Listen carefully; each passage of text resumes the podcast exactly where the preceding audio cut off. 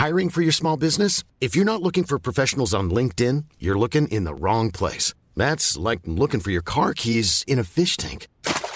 LinkedIn helps you hire professionals you can't find anywhere else, even those who aren't actively searching for a new job but might be open to the perfect role. In a given month, over 70% of LinkedIn users don't even visit other leading job sites. So start looking in the right place. With LinkedIn, you can hire professionals like a professional. Post your free job on linkedin.com slash people today.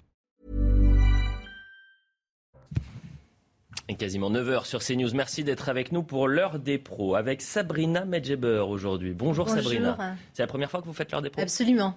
Eh bien, bienvenue sur le plateau. Ben, je vous remercie. Parce que vous êtes habituellement euh, régulièrement sur euh, notre antenne. Très bien. Eh bien, vous allez voir, ici, on laisse la parole, on ne crie jamais et on dit la vérité. Très C'est la règle. Très bien. C'est la règle absolue. Je rappelle que vous êtes euh, essayiste et directrice de EFSCI. Absolument. Qu'est-ce que c'est? École française supérieure de conseil en images. C'est une école qui forme en communication. C'est plus facile à dire en intégralité que juste avec les initiales. Sandra Buisson, merci d'être avec Bonjour. nous, journaliste euh, police-justice au service euh, police-justice de CNews. Euh, Stanislas Rigaud. Bonjour. Stanislas, président de Génération Zemmour, et Benjamin Morel. Bonjour. De retour des vacances. Re- de retour des vacances. Ah, ça s'est bien passé Très très bien, On magnifique. vous a un peu manqué? Beaucoup. Ah bah j'imagine. Je n'ai pensé qu'à vous. Ah, ah, à nous, de manière générale, hein, assurant, maître de conférence en droit public à l'université Paris 2 Panthéon Assas. Et c'est important de vous avoir aujourd'hui parce qu'il y a toujours des zones d'ombre concernant le dossier Hassani Kouissen. Et je suis certain que vous allez réussir à nous éclairer. Donc, ce qu'on fait, c'est qu'on fait un point sur l'info, puisqu'il est quasiment 9h, et on commence les débats. Rodéo urbain à Pontoise, le suspect écroué hier. Il a été mis en examen pour blessure involontaire ayant entraîné une incapacité totale de travail supérieure à trois mois, aggravée par un délit de fuite et un manquement à des obligations de sécurité. L'homme de 18 ans a reconnu avoir grièvement blessé avec une moto deux enfants vendredi. Le pronostic vital de la fillette de 7 ans est toujours engagé. C'était il y a 40 ans à Paris. L'attentat de la rue des Rosiers faisait 6 morts et 22 blessés en plein quartier juif. Un commando attaque à la grenade le restaurant cachère Joe Goldenberg avant de faire irruption dans l'établissement et d'ouvrir le feu. Seul un suspect a été incarcéré. Pour la première fois, un hommage à de la nation sera rendu cet après-midi aux victimes en présence du ministre de la Justice. Selon Taïwan, la Chine prépare une invasion de l'île revendiquée par Pékin.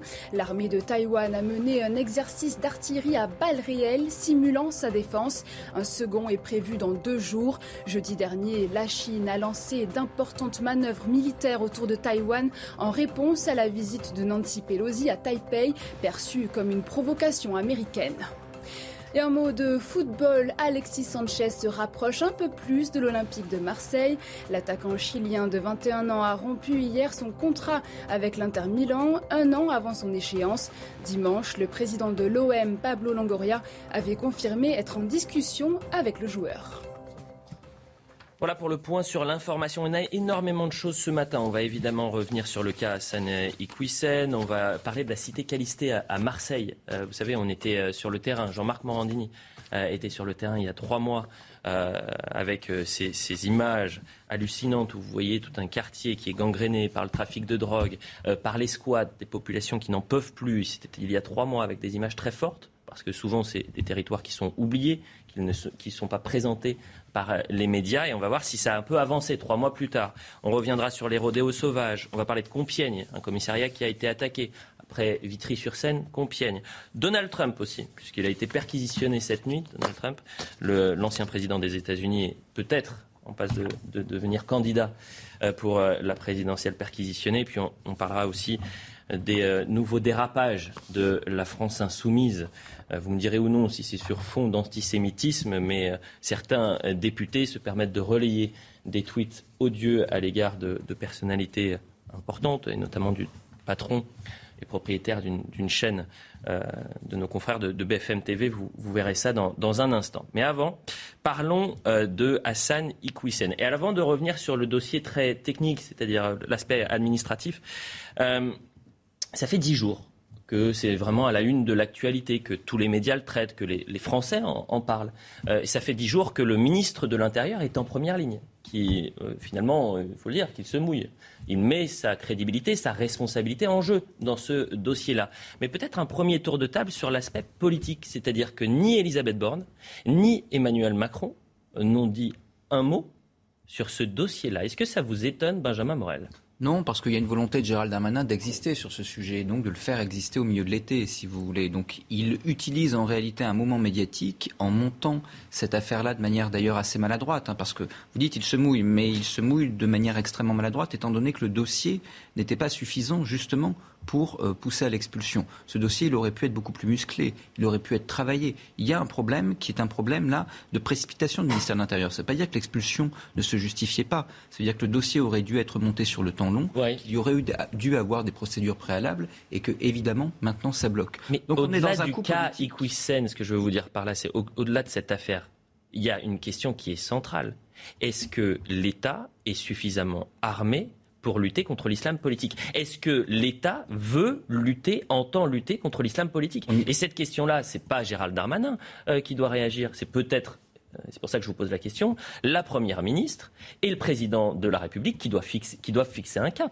Alors on y reviendra sans doute lorsqu'on parlera un peu des détails plus précis du dossier, mais en réalité il faut voir que l'islam politique joue au judo ou à l'aïkido. Mhm. C'est-à-dire qu'ils utilisent la force de leur adversaire pour arriver à mieux le renverser.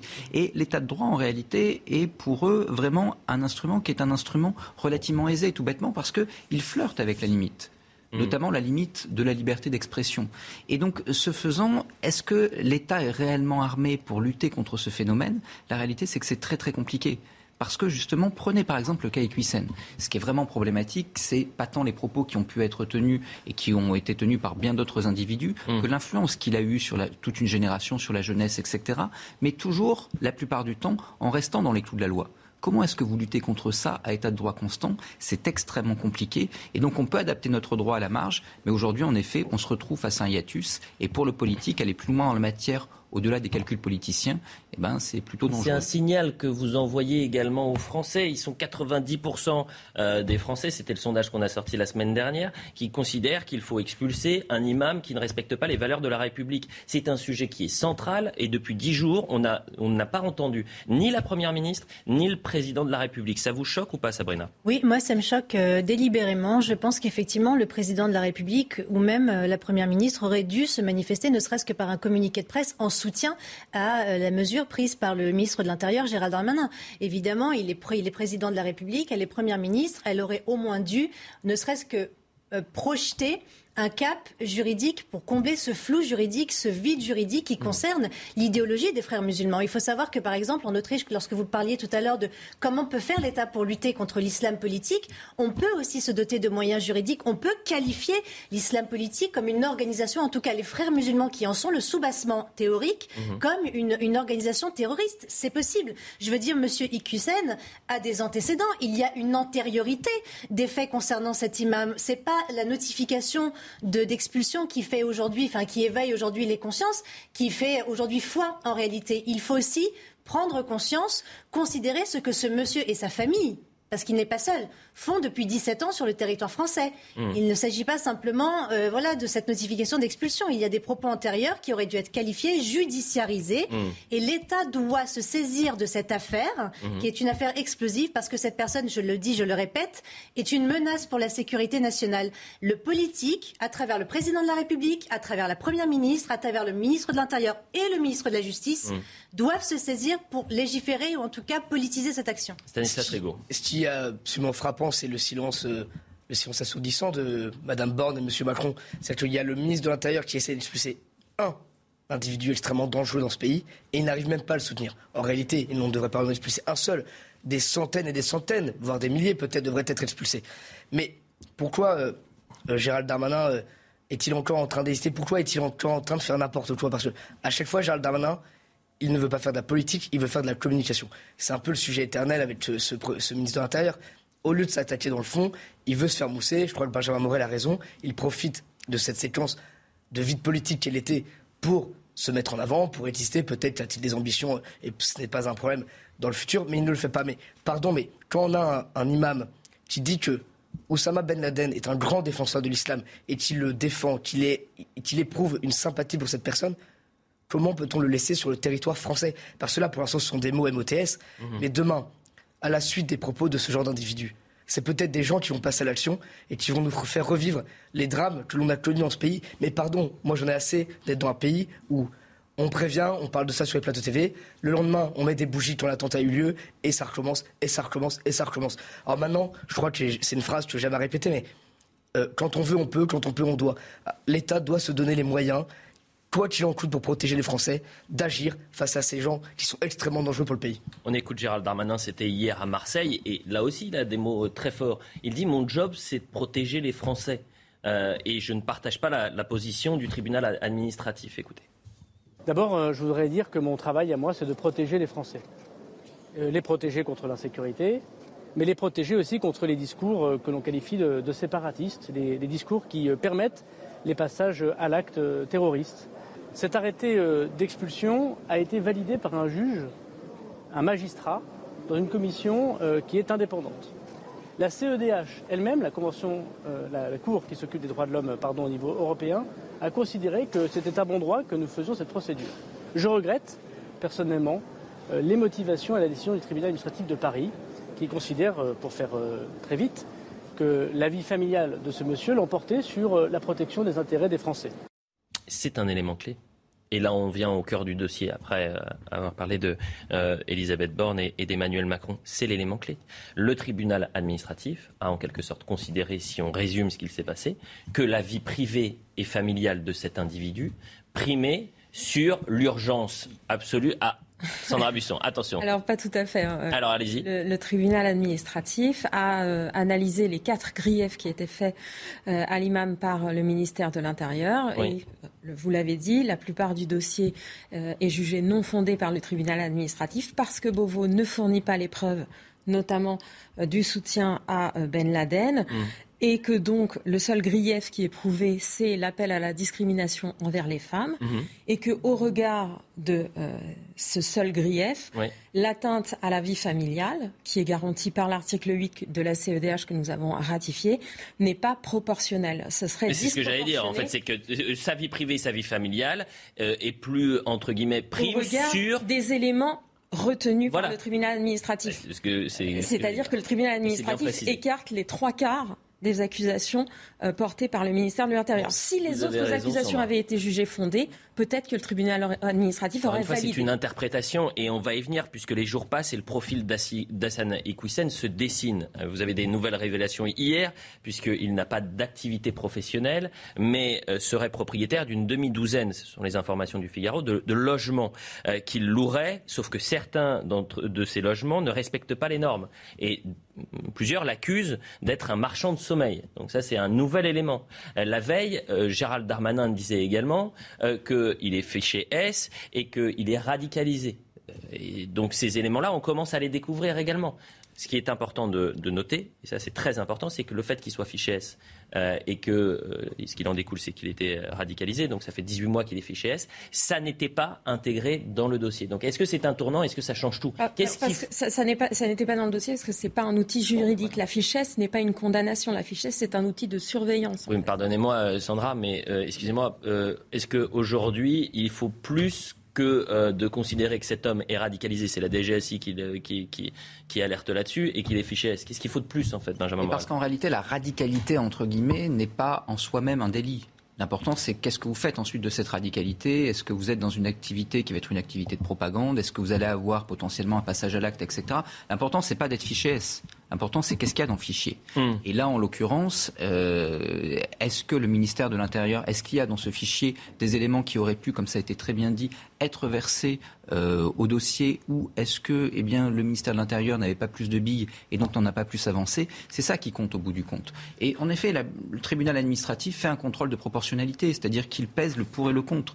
D'un côté, vous avez un individu qui est installé en France, qui a fait sa vie, qui n'a jamais résidé au Maroc, et de l'autre côté, vous avez un dossier passablement vite, vide au regard de ce qui est prouvé. Donc de manière très très classique en réalité. Ce jugement, il était assez prévisible. Eh bien, le euh, tribunal administratif hmm. penche du côté de la non-expulsion. La question, c'est du coup, qu'est-ce que va faire le Conseil d'État? Et c'est là que euh, tout ce que vous avancez peut avoir une importance. Parce que, évidemment, si le ministère de l'Intérieur fait un peu mieux son travail, si Gérald Darmanin fait un peu mieux son travail et apporte de nouveaux éléments au dossier, ça peut malgré tout faire bouger les choses et on peut aller vers l'expulsion. En l'état, si jamais rien n'est apporté, il est assez probable que le Conseil d'État suive le TA. Et un signe. C'est pour ça d'ailleurs que le, recours n'est pas encore déposé devant le Conseil d'État. Le, Beauvau a 15 jours pour euh, déposer ce, recours.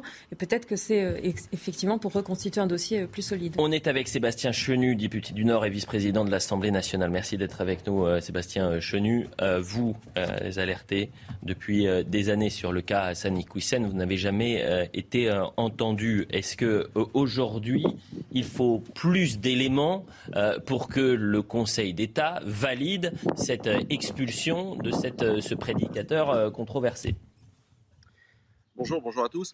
Euh, oui, depuis 2016, c'est-à-dire avant que je ne sois député, l'année euh, d'avant euh, mon élection, j'ai alerté les services de l'État, puis dès mon élection, le sous-préfet, sur la situation de ce dénommé Iqiyoussen et de sa famille. Situation qui est connue de tous, situation qui indique qu'il est un, un relais des frères musulmans. C'est écrit dans un certain nombre d'ouvrages. C'est quelque chose qui euh, aujourd'hui est avéré. Situation euh, qui démontre qu'il est en délicatesse avec le droit français en ce qui concerne un certain nombre de logements insalubres qu'il loue dans les communes de la circonscription. Là encore, il est en procédure avec un certain nombre de, de mairies, si mes souvenirs sont bons. bref, au-delà même des propos, il y avait déjà un certain nombre d'éléments tangents qui faisaient que euh, on pouvait se poser légitimement la question est-ce qu'on a besoin euh, d'accorder, est-ce que la France accepte d'accorder l'hospitalité à un individu pareil? Et je crois que c'est toute euh, la, question centrale de ce dossier. est-ce que, en fait, notre pays souhaite accueillir, nourrir, héberger des individus qui ont des propos aussi abjects que les siens, se comportent aussi mal en société, ont des litiges tels que nous les connaissons et sont fichés S? Si c'est oui, euh, eh bien aujourd'hui, euh, le droit permet euh, à ces individus de se défendre finalement et de rester sur le territoire français. Si la France considère que nous ne voulons pas héberger sur notre territoire des gens pareils, alors il faut adapter le droit, alors il faut regarder ce qu'on fait avec l'article 8 de la CEDH, alors il faut entendre aussi les signaux d'alarme qui sont tirés par les élus, parce que la question légitime, c'est pourquoi est-ce qu'on n'a rien fait depuis tant d'années? Moi, je n'ai pas eu de réponse euh, du sous-préfet euh, à toutes mes interrogations durant toutes ces années. donc, effectivement, il y a largement des trous dans la raquette, comme on a l'habitude de le dire, mais surtout la question fondamentale, c'est est-ce que notre droit est adapté aujourd'hui dans une telle situation? On voit que non, a fortiori. Bah, on voit que non. On va voir le Conseil d'État, mais on voit que certains juges peuvent considérer effectivement que, que, le, droit ne permet pas d'expulser un prédicateur proche des frères musulmans aussi controversé que Hassan Iquissen. Je me tourne vers vous, euh, Stanislas Rigaud. Moi, je veux bien qu'on dise le dossier, il est faible. Déjà, il faudrait peut-être le voir, le dossier, pour savoir s'il est faible ou non. la question que je me pose, c'est est-ce que le dossier est faible ou est-ce que c'est l'État qui est faible? C'est évidemment l'État qui est faible. On a l'impression qu'ils sont en train de jouer au, au, Scrabble, qu'ils sont en train de jouer euh, au jeu de société pendant qu'il y a des choses absolument atroces qui se passent. Euh, Monsieur Chenu vient de rappeler que ça fait depuis plusieurs années que ce dossier est évoqué. Rien n'a été fait. Et puis moi, ce qui m'a frappé récemment, par exemple, c'est que je vois que cet imam, alors que toute la France, beaucoup de médias et une grande partie des politiques s'inquiètent de son cas, beaucoup de politiques, sauf la France insoumise, évidemment, mais comme d'habitude, euh, lui, il trouve le temps d'aller porter plainte pour diffamation contre Jordan Bardella. Donc lui, on a euh, la moitié des médias français, la moitié de la classe politique française qui s'intéresse à son cas, qui s'inquiète de ses propos, et lui a le temps de faire ça. Mais si on met autant de temps pour expulser un individu, un individu dont on entend parler depuis plusieurs années, qui visiblement est nette ni sur l'idéologie, ni sur sa vie, disons, euh, euh, personnelle sur les affaires d'immobilier. Mais que va-t-on faire de tous les autres? Et puis après, encore une fois, on a ce genre de personnes qui infusent un message société qui est gravissime et qui fait des victimes. Parce qu'à la fin, ce discours-là, c'est pas des mots, c'est pas juste des propos qui vont être tenus qui vont créer la polémique. Ça peut être des morts ça peut être des victimes, ça peut être notre sœur, nos frères, nos parents qui vont être victimes de ces personnes-là. Alors, on peut, j'entends qu'on puisse chipoter, entre guillemets, sur telle ou telle chose du dossier, euh, les trucs administratifs, etc. Mais à un moment donné, on ne parle pas juste de droit, là. On parle aussi de la défense de concitoyens. Et moi, je trouve ça mais hallucinant, parce que, hallucinant que personne, euh, que, les personnes au pouvoir, comme M. Macron, qui là depuis, pareil, six ans maintenant, et Mme Borne ne, ne, ne, ne s'en pas du dossier directement Et c'est hallucinant. Je, souscris euh, tout à fait à ce que M. Rigaud vient de dire, c'est-à-dire qu'il y a même un sondage qui l'indique, hein, 91% des Français sont pour l'expulsion de cet imam euh, prédicateur et d'ailleurs de tous les autres. Donc euh, effectivement, ce relativisme juridique du juge administratif qui fait appliquer l'article 8 de la CEDH sur un individu qui, je le rappelle, n'est pas français. Là, en l'état, il n'est pas français puisque la notification d'expulsion a été décidée suite au renouvellement de son titre de séjour. Donc aujourd'hui, cet individu, M. Ekoussen, n'est pas français. Donc le juge administratif n'a même pas en réalité à se prononcer sur l'applicabilité de l'article 8, même si évidemment les traités européens ont valeur supérieure aux lois françaises.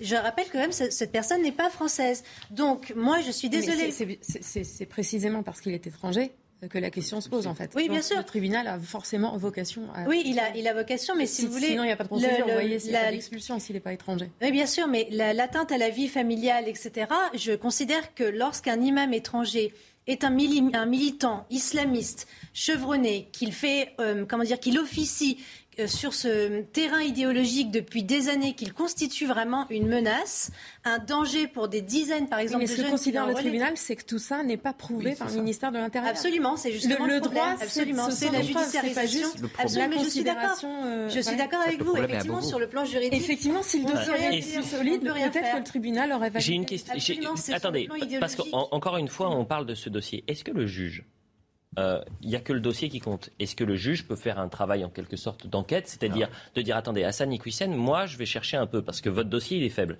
Moi je vais aller sur YouTube par exemple où je vais m'intéresser, je vais enquêter avec mes équipes pour voir ce qu'a pu dire Hassan Iquissen ces dernières années. Il peut y avoir. Est-ce qu'il peut aussi demander euh, Hassan Iquissen, c'est un individu lambda ou c'est un individu fiché S? Mais, alors, il peut demander, il peut en effet faire quelques enquêtes de son côté, mais si vous voulez, vous avez malgré tout une justice qui doit passer vite, surtout lorsque vous avez affaire à des référés, etc.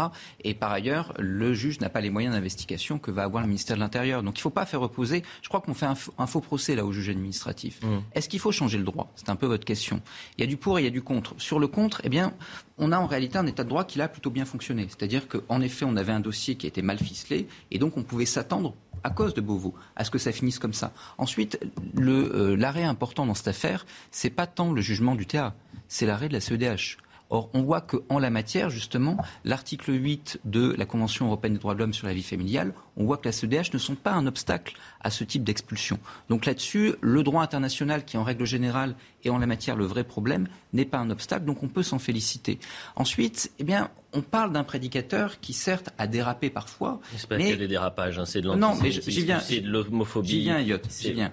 Si vous voulez, le vrai problème, c'est euh, que parfois il flirte avec la ligne rouge, mais très rarement il, la dépasse. Mais vous avez, alors pour le coup, je vous rejoins parce que je suis allé écouter, évidemment, je ne dis pas ça comme ça, je suis allé écouter toutes ces prêches, euh, pas toutes, parce qu'il y en a énormément, mais nombreuses de ces prêches sur euh, YouTube qui sont encore en, ligne. Moi, j'invite les téléspectateurs à écouter, par exemple, une vidéo qui s'appelle, je crois, Le hijab au placard, diffusée il y a sept ans, qui a été vue des dizaines de milliers de fois. Évidemment, il y a une ligne qu'il ne franchit pas. Mais quand vous faites la traduction, c'est un cas d'école de l'islam politique. C'est un cas d'école d'une personne qui est en confrontation avec la laïcité. C'est la stratégie des frères musulmans. On peut le dire la même chose du cas, du, du Ramadan, si vous voulez. C'est-à-dire que vous avez des gens qui connaissent bien notre état de droit et qui, en règle générale, ne franchissent pas la ligne rouge. Et donc ne tombent pas sous le coup de la loi, mm. mais vont tenir un discours qui ensuite va infuser dans les quartiers, etc., et va mener une radicalisation globale de la société. Ça, on ne sait pas le qualifier juridiquement.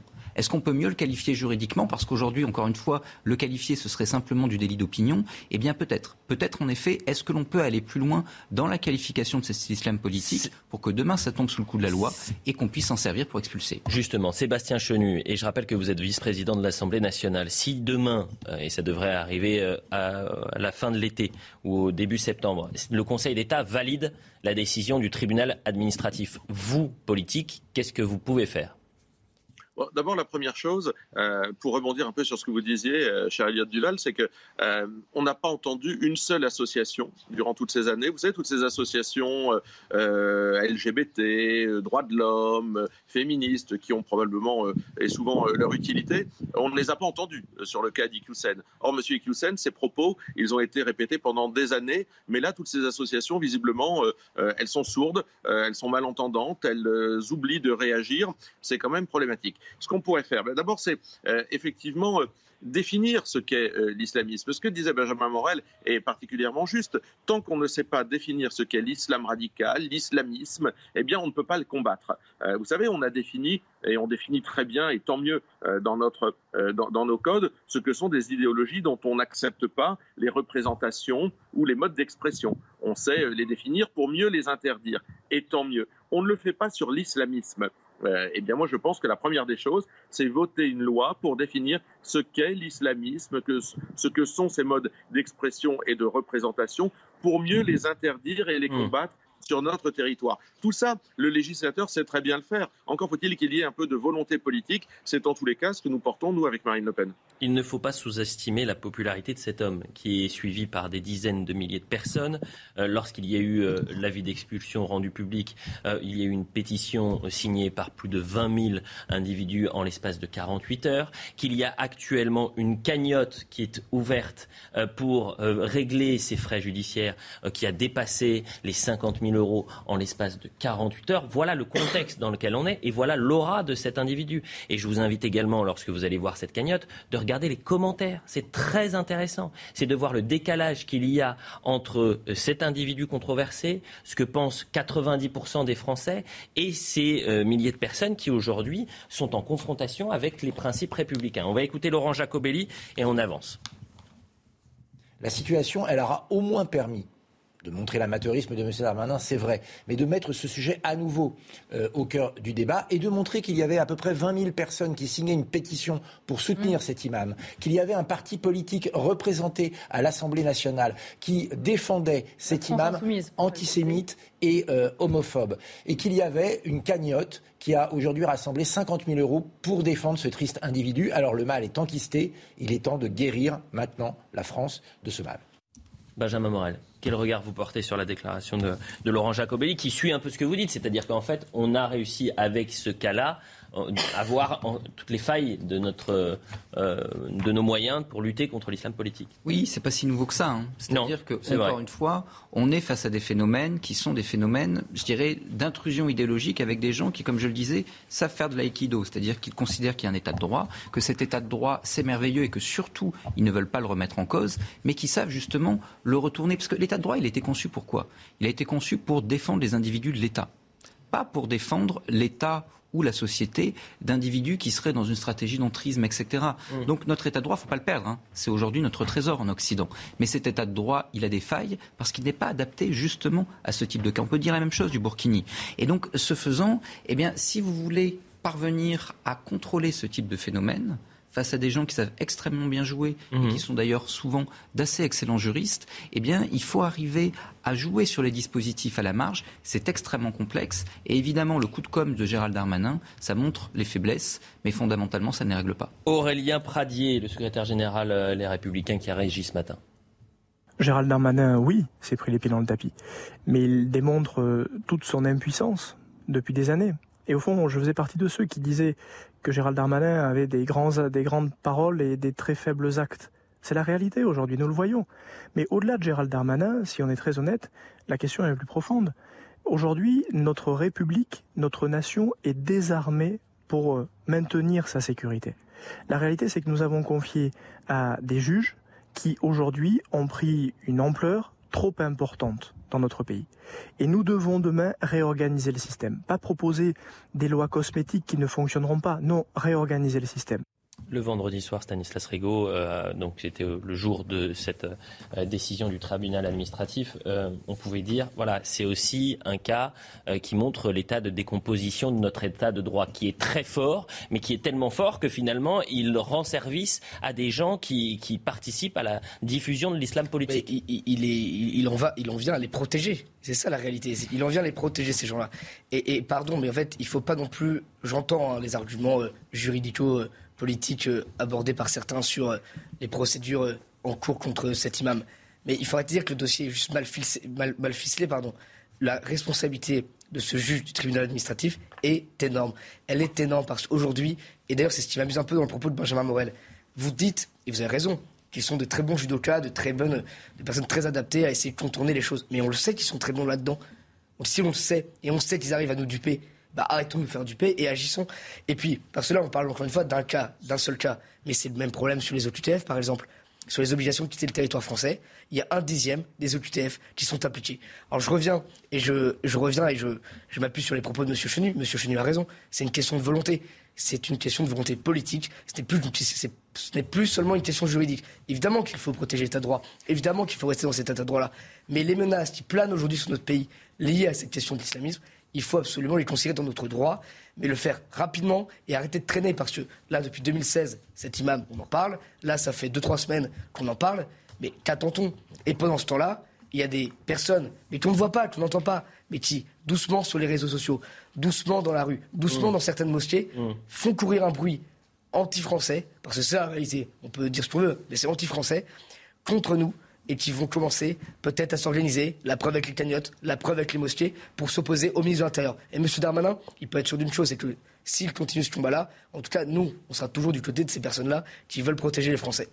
La publicité, on va remercier Sébastien Chenu, euh, député du Nord et vice-président de l'Assemblée euh, nationale. On continuera évidemment de traiter euh, cette actualité et, ce dossier Hassan Iquissen. Après la pub, on va parler de Calisté, la cité Calisté à, Marseille. On y était il y a trois mois avec Jean-Marc Morandini. On a pu pointer la, la, situation extrêmement grave qu'il y avait dans cette, dans cette cité-là avec des des populations qui n'en pouvaient plus, du trafic de drogue, euh, de, des squats, euh, tout cela organisé euh, par des, services, pas des services, mais par des, des groupes nigérians. C'était su et vu par tout le monde.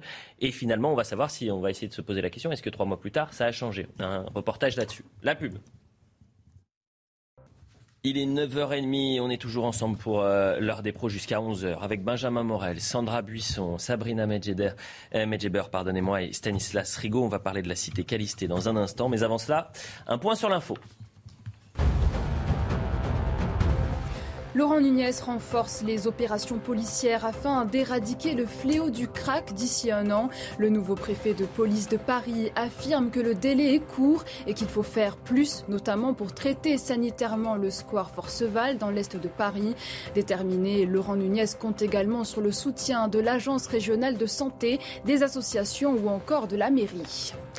Incendie entre l'Aveyron et la Lozère. Plus de 3000 personnes ont été évacuées. Elles ont été délogées en pleine nuit à titre préventif de camping ainsi que des villages de Rivière-sur-Tarn et de Mostuéjoul. Au moins 700 hectares ont été brûlés ce matin sans faire de blessés en Aveyron. Parti en fin de journée hier de Lozère, le feu a été déclenché par un engin agricole. La Cour de cassation du Maroc se dit favorable à l'extradition vers les États-Unis de Sébastien Raoult. Incarcéré depuis le 2 juillet près de Rabat, il est accusé de cybercriminalité visant des entreprises américaines. S'il est reconnu coupable des faits qui lui sont reprochés, le Français de 21 ans risque jusqu'à 116 ans de prison. Voilà pour le point sur l'information. Hier, Gérald Darmanin était à Marseille. Euh, on l'a vu, il présidait une cérémonie pour l'arrivée du renfort de police dans la ville euh, euh, qui est considérée comme l'une des plus criminogènes d'Europe. 65 policiers en plus, loin des caméras et du premier flic de France, la cité Calisté. On vous en parlait, la cité Calisté, il y a maintenant trois mois, en mai dernier, avec Jean-Marc Morandini qui était sur le terrain. Et il avait fait une émission absolument formidable où il était allé au plus près des populations pour savoir ce qu'ils vivaient, au, qu'elle vivait au quotidien. Et en fait, elle vivait un enfer. Euh, entre trafic de stupéfiants, euh, squat euh, et violence. C'est-à-dire que vous aviez des gangs nigérians organisés qui faisaient régner leur loi et un enfer pour ses habitants. On y est retourné trois mois plus tard. On va voir le sujet de Quentin Gribel et ensuite on en parle. C'était le 13 mai 2022. Welcome to the dark side. Bienvenue euh, dans, la face obscure. Jean-Marc Morandini, en visite dans la cité Calistée de Marseille, recueille le témoignage d'une femme dont l'appartement a été incendié après une tentative de squat par des membres de la communauté nigériane. Ma fille était à l'intérieur et mes quatre sœurs hein, et ma nièce, quatre filles, pendant qu'eux, ils, essayaient d'approprier cet appartement. à coup de machette, regardez, vous les voyez là, traumatisées, elles étaient, elles étaient tétanisées les filles. Trois mois après, une de nos équipes de journalistes est retournée sur place, accompagnée d'un syndicat de police. C'était là l'immeuble. La centaine de personnes qui terrorisaient la cité a été évacuée. Les points de deal de drogue, eux, semblent toujours intacts. C'est des immeubles, il y a plein d'endroits où ça dit. Alors ils changent régulièrement parce que les services de police font quand même le job. Hein. Ils essayent de les interpeller régulièrement. Donc ils n'hésitent pas à changer régulièrement de point de stup. Et les guetteurs, postés aux quatre coins du quartier, n'ont pas non plus bougé. Ils savent qu'on est dans la cité. Donc à partir du moment où ils savent qu'on est dans la cité, tu es obligé de sortir pour éviter qu'ils nous, nous envoient des caillasses. Quoi. Et éviter qu'ils nous, nous massacrent le véhicule. Face à cette situation qui dure, habitants du quartier comme force de l'ordre semblent désemparés. La difficulté, c'est que les habitants sont prisonniers tout ça. Et c'est pour eux, nous, qu'on a envie de travailler. C'est pour eux qu'on a envie d'intervenir. Parce que ces gens-là n'ont rien demandé. Euh, ils sont... Ils sont soumis à la loi du silence. La métropole a annoncé l'année dernière un plan de destruction d'une partie des blocs de la cité. Un projet toujours au point mort pour l'instant. Sophia, bonjour. Merci d'être avec nous. Vous êtes euh, une habitante de la cité euh, Caliste. on vient de voir le reportage. On a compris que certains blocs ont été euh, évacués, mais que le trafic de stupéfiants est encore là. Que les policiers ont toujours les mêmes difficultés pour faire régner l'ordre. Et on se pose la question, trois mois plus tard, il y a eu une sorte de vague médiatique et il y a trois mois. Et aujourd'hui, que se passe-t-il?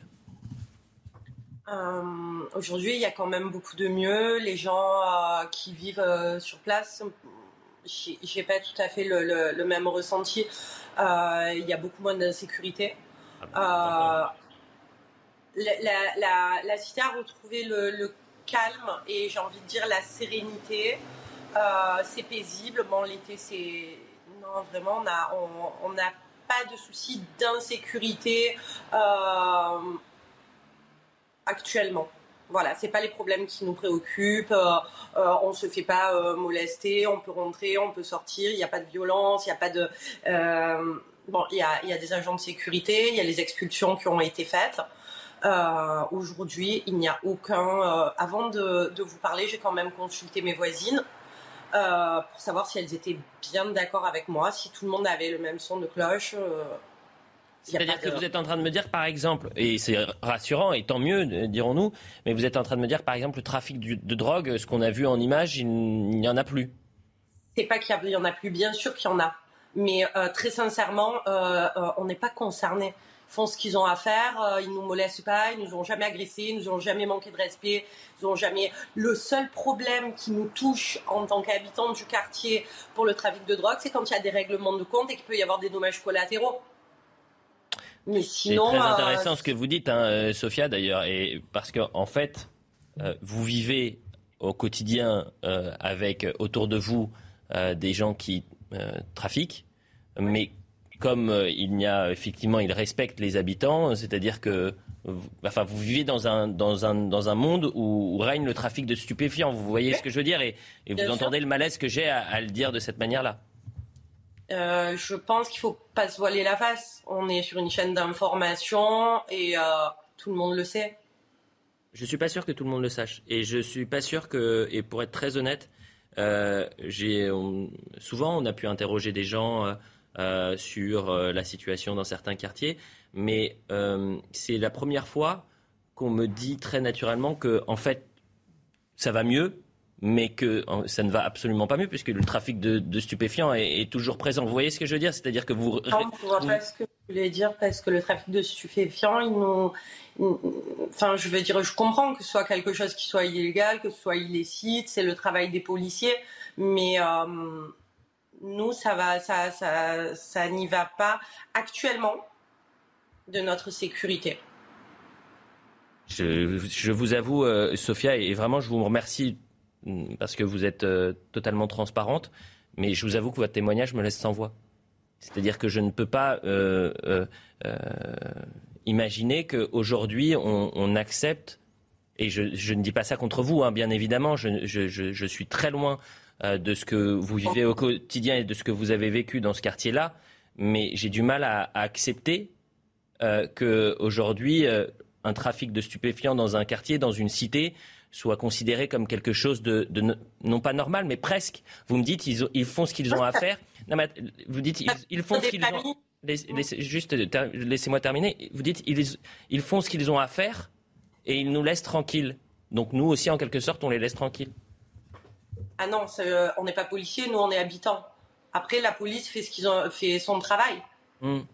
Et enfin ça Vous voyez ce que je veux dire pas attention, ne, vraiment, Sophia, c'est pas un reproche que je vous fais, bien évidemment. Et, si j'ai insisté pour, euh, pour, pour faire ce sujet-là, c'est parce que je suis. il y a trois mois, j'avais été choqué parce que j'avais pu voir euh, dans la cité Calisté et j'avais trouvé le travail de Jean-Marc Morandini formidable. Et je me suis dit, c'est l'occasion de retourner à Calisté pour savoir comment ça se passe. Et je vous, je, vraiment, une nouvelle fois, je, je, vous assure, les propos que vous tenez sont pas forcément rassurants. Stanislas Rigaud, restez avec nous, hein, Sophia. Écoutez, euh, ce qui est passionnant dans ce que vient de dire euh, Sophia, c'est que dans un premier temps, visiblement, ils ont réussi à expulser, ils ont réussi à remettre de l'ordre, en tout cas de la sécurité physique, dans cet endroit, dans cette cité. Ça, c'est le premier point. Donc là, on ne peut que s'en réjouir, et toute chose allant dans le bon sens doit être un motif de satisfaction.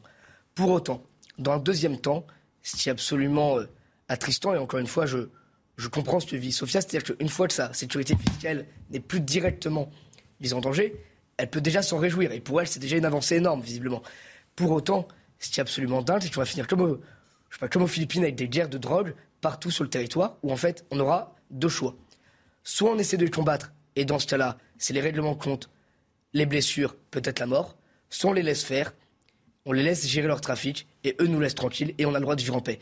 Mais pardon, ce n'est pas à eux d'imposer quoi que ce soit sur notre territoire, ce n'est pas à eux, encore une fois, de dicter la conduite des habitants. Et moi, ce que je trouve triste, mon motif de situation, je vous l'ai dit, c'est que des personnes puissent de nouveau se balader tranquillement dans ce quartier-là, visiblement. Mais moi, le vrai motif qui m'inquiète là-dedans, c'est que pour être tranquille, il faille laisser tranquille les trafiquants de drogue et ces gens-là qui sont des marchands de mort. Parce que la drogue, évidemment, au-delà de, de leur règlement comptable, mm. ils vont pourrir la vie de plein de jeunes qui vont se retrouver drogués et totalement dévastés. Sabrina. Oui, alors ce qui s'est passé à Calisté n'est qu'un exemple en réalité illustratif de toutes ces guérillas euh, sporadiques qui sévissent sur le territoire français depuis euh, presque 40 ans. Hein. Ça n'est pas sorti du chapeau comme ça euh, depuis quelques mois. moi, je suis assez décontenancée de, du témoignage de Madame, euh, bien que je me félicite que pour une fois euh, l'autorité euh, de l'État ait pu s'affirmer en expulsant justement ces trafiquants nigérians qui ont littéralement pourri la vie de ses habitants. Hein. Vraiment, je, pèse mes mots. Moi, c'est les squatteurs qui ont été expulsés, parce que les trafiquants, ils sont encore là. C'est ce qu'on est en train de, de voir.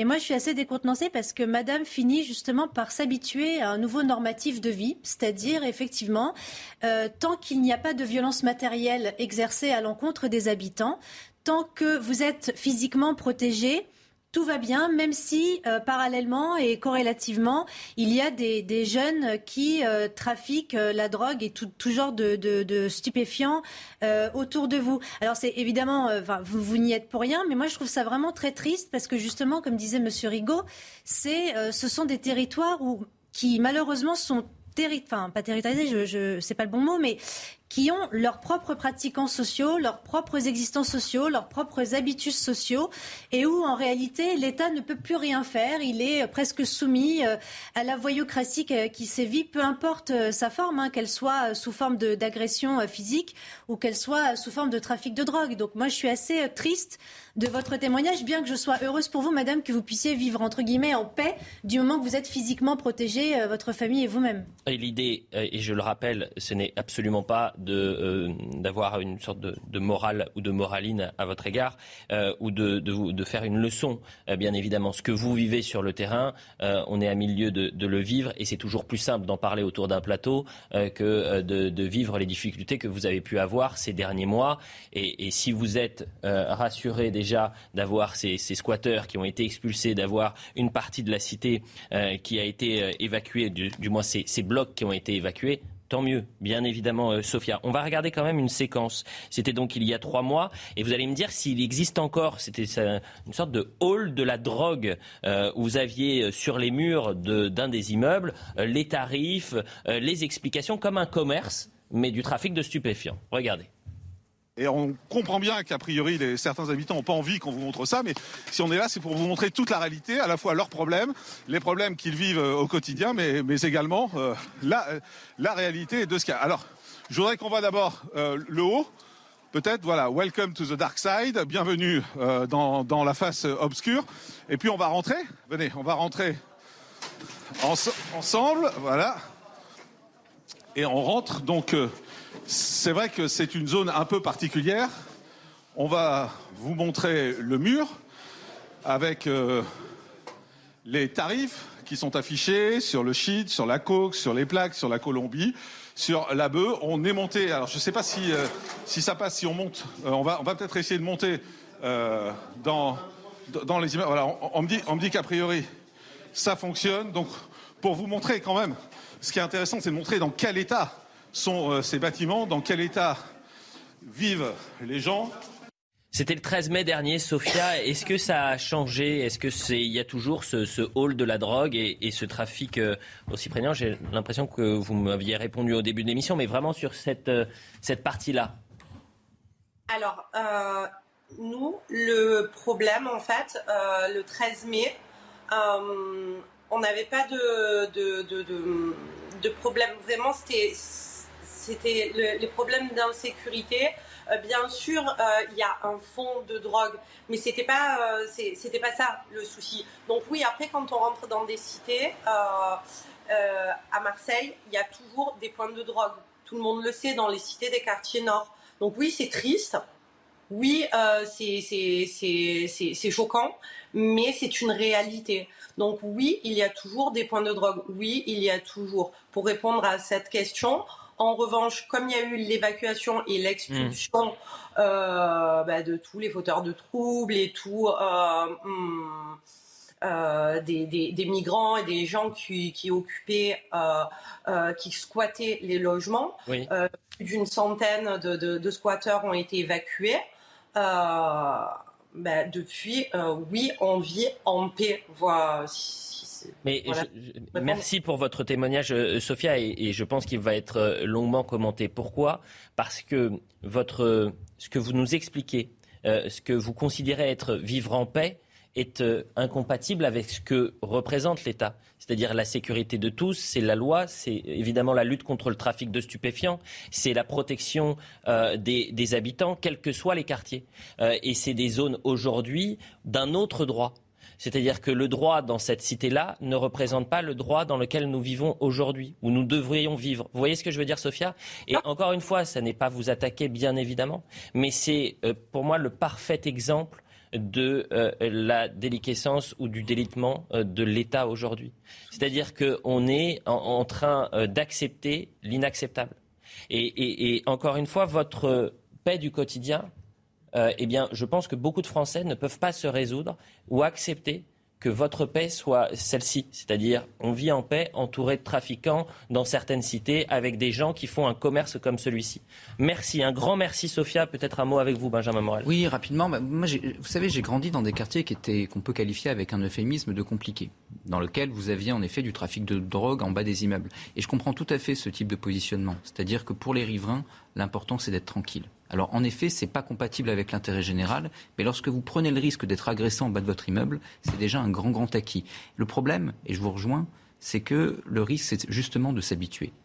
Le risque, c'est de s'habituer, dès le moment où vous laissez tranquille les riverains, à ce que le trafic de drogue eh bien, soit un instrument de, je dirais, quelque chose d'extérieur et mhm. soit d'une certaine façon presque un, instrument de régulation sociale. Et là, il y a un danger qui s'appelle le pacte de mafieux. Et je rejoins tout à fait ce qui a été dit. C'est-à-dire, dès le moment où l'État considère que le trafic de drogue n'est pas réellement une nuisance, et qu'à partir de là, eh bien, l'intervention coûte beaucoup plus cher que la non-intervention. C'est passé très très longtemps en Italie, aux États-Unis. Eh bien, vous n'intervenez pas en espérant que du coup tout se passe bien. C'est là, là le vrai, vrai. alors à ce moment-là, il faut être honnête. Il ne faut pas prendre les gens pour des imbéciles, parce que quand vous avez un gouvernement qui vous dit on est en guerre, et je me tourne vers vous, Sandra Busson, on l'a bien entendu du ministre de l'Intérieur, on est en guerre contre le trafic de drogue. On va mener une guerre sans relâche. On va au quotidien taper, euh, et c'est le cas, hein, les chiffres le prouvent, c'est-à-dire qu'il y a beaucoup d'actions, mais aujourd'hui, vous avez des quartiers comme celui de Calisté où vous avez des habitants qui acceptent cela. Le problème, malheureusement, ils le subissent. Hein. Mais le problème, c'est également ce type de politique, c'est-à-dire que vous tapez là où grosso modo il y a un focus médiatique. Là, on a un focus médiatique, on a des riverains qui souffrent, donc vous tapez. Mais vous ne réglez pas le problème, soit parce que, en effet, dès le moment où les, trafics de, les trafiquants de drogue foutent un peu la paix aux gens, mm. eh bien, vous n'intervenez plus, soit mm. parce qu'en réalité, vous décalez le point de deal et vous trouvez toujours de la main d'œuvre pour arriver à dealer. Vous avez toujours des clients, vous avez toujours des fournisseurs et ça continue à marcher. Donc, si vous ne vous attaquez pas soit à la racine du trafic de drogue, c'est-à-dire les pays émetteurs, les frontières, etc., soit éventuellement aux consommateurs, soit par la légalisation, soit en aggravant les sanctions, mm. eh bien vous ne réglez pas le problème, vous êtes dans de la com. En tous les cas, ce témoignage-là je trouve que, évidemment. Il, est glaçant, mais il s'entend. Et c'est le mot. Et c'est le fait qu'il s'entend qui, le rend encore glaçant. Un dernier mot avec vous, Stanislas, et je veux qu'on parle des rodéos sauvages avec euh, Sandra. Je souscris évidemment à ce que vient de dire Benjamin Morel. C'est un problème de fond et qu'il ne faut pas se rester juste sur un seul, un seul euh, exemple. Mais ce qui est vraiment glaçant en réalité, c'est que si aujourd'hui les jeunes femmes veulent être tranquilles quand elles rentrent le soir tard, ben elles prennent un Uber. Si les gens veulent être tranquilles aujourd'hui dans leur résidence, qu'ils laissent tranquilles les dealers. Si les gens ne veulent pas se faire agresser dans la rue, ben ils ne sortent plus ou alors ils sortent à plusieurs. Et mhm. ça, tout ça, ça a un mot. Cette paix achetée comme ça, ça s'appelle la soumission. Et cette soumission, elle est en train de se mettre en œuvre dans plusieurs endroits où en fait, on décide, au lieu d'attaquer ces gens-là, on se, on se recroqueville sur nous-mêmes et on laisse faire. Et on se dit que pour notre sécurité propre et individuelle, on va laisser ces gens-là agir. Mais non, l'État doit protéger tous les citoyens français, quel qu'en soit le prix. Les rodéos urbains. Et euh, je voulais qu'on fasse un point avec vous, euh, Sandra Buisson, là-dessus ce matin. Pourquoi? Parce que, déjà, pour revenir sur les faits, la petite fille de 7 ans fauchée par un motard dans le Val d'Oise vendredi soir est toujours euh, entre la, vie et, la mort. L'état de santé s'est stabilisé pour la seconde victime. C'était un garçon de 11 ans. ce drame est la conséquence peut-être d'une doctrine trop souple pour appréhender les délinquants à, moto. C'est ce que nous disent les forces de l'ordre. C'est-à-dire que eux, ils attendent de pouvoir interpeller en en flagrance sur le fait et pas d'avoir les caméras de vidéosurveillance, etc. Euh, plusieurs policiers préconisent depuis des mois plus de fermeté, quitte, je le disais, à aller au contact des délinquants. On va écouter Denis Jacob et Pascal Bito-Panelli, qui est un spécialiste de sécurité, et ensuite on en parle. On donne les moyens aux policiers de faire comme en Angleterre. Non, mais c'est-à-dire, attendez Pierre, ça veut dire quoi C'est-à-dire que quand vous avez un individu qui essaye de se soustraire à un refus d'obtempérer, vous avez certainement vu euh, les images, eh bien les policiers utilisent leur véhicule pour neutraliser euh, l'individu, pour le mettre au sol. Alors c'est peut-être euh, peut-être excessif, peut-être trop répressif, autoritaire, mhm. mais aujourd'hui on constate que ni la prévention ni la dissuasion apportent de l'effet. Donc à un moment donné, s'il faut parler de répression, il faut parler de répression. On appelle ça le contact tactique et c'est effectivement une configuration opérationnelle qui a été choisie par les Anglais parce qu'il y a une très grosse montée de la violence, notamment des vols à l'arraché par des, binômes sur des motos. Efficace euh, puisque 30% de baisse, euh, au niveau opérationnel, je pense que c'est bien. Le seul souci que nous aurons, c'est que d'une part, il faudra former les pilotes, mm. policiers et gendarmes, mais c'est que par ailleurs, euh, euh, les forces de police en ont sans doute envie, mais vont vouloir pour cela être protégées. Voilà pour les deux déclarations. Peut-être Sandra faire un point sur comment les policiers peuvent intervenir en France. Oui, alors on peut intervenir sur euh, les rodéos. Euh, en revanche, on ne peut pas le, faire euh, tout le temps en flagrant délit parce que parfois le risque encouru, même pour les policiers, pour les riverains, au-delà même du suspect, sont trop grands euh, par rapport à l'intérêt de, l'interpellation. Donc, effectivement, les poursuites sont possibles, mais pour les faits de grande gravité, quand il s'agit de fugitifs, d'évadés, euh, d'auteurs de crimes de sang. Sinon, pas de poursuite systématique, même en refus euh, d'obtempérer. Ce qui doit être privilégié par les forces de l'ordre, quand elles le peuvent, c'est de retrouver en judiciaire a posteriori les suspects. C'est ce qui se fait, par exemple, je discutais encore avec un commissaire du Havre qui m'expliquait qu'il a une cellule anti-rodéo, c'est-à-dire qu'à posteriori, il retrouve via les vidéosurveillances les éléments de traces et indices, les individus qui vont ensuite interpeller en sécurité avec les preuves suffisantes pour incriminer les individus. L'autre nerf de la guerre, c'est de saisir systématiquement les engins. Il y avait aussi eu cette possibilité de saisir préventivement notamment toutes les motos qui sont stockées parfois dans les halls d'immeubles. Ça, ça se gère aussi avec euh, les, euh, euh, comment, les, gestionnaires de, ces immeubles. donc il y a vraiment hmm. différents moyens d'intervenir. Effectivement, l'interpellation en flagrant délit ne peut pas se faire à chaque fois.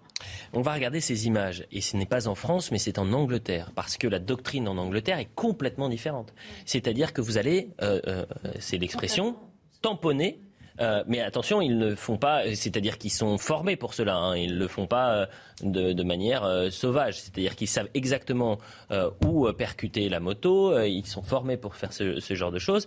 Et ce qui permet à ces policiers de mettre fin à, cette, cette cavale et, de, de mettre peut-être effectivement, la sécurité de, ce délinquant était en danger, mais pardonnez-moi, sait ce qu'il fait hein, en, faisant ça, et ça euh, permet d'aller au contact directement. Est-ce que vous êtes favorable, par exemple, aux images que vous voyez là, et donc ça se passe en Angleterre, où euh, eh bien, il faut rester sur cette doctrine, quitte, quitte la doctrine française à ce qu'on en vienne à, des situations dramatiques comme dans le Val d'Oise?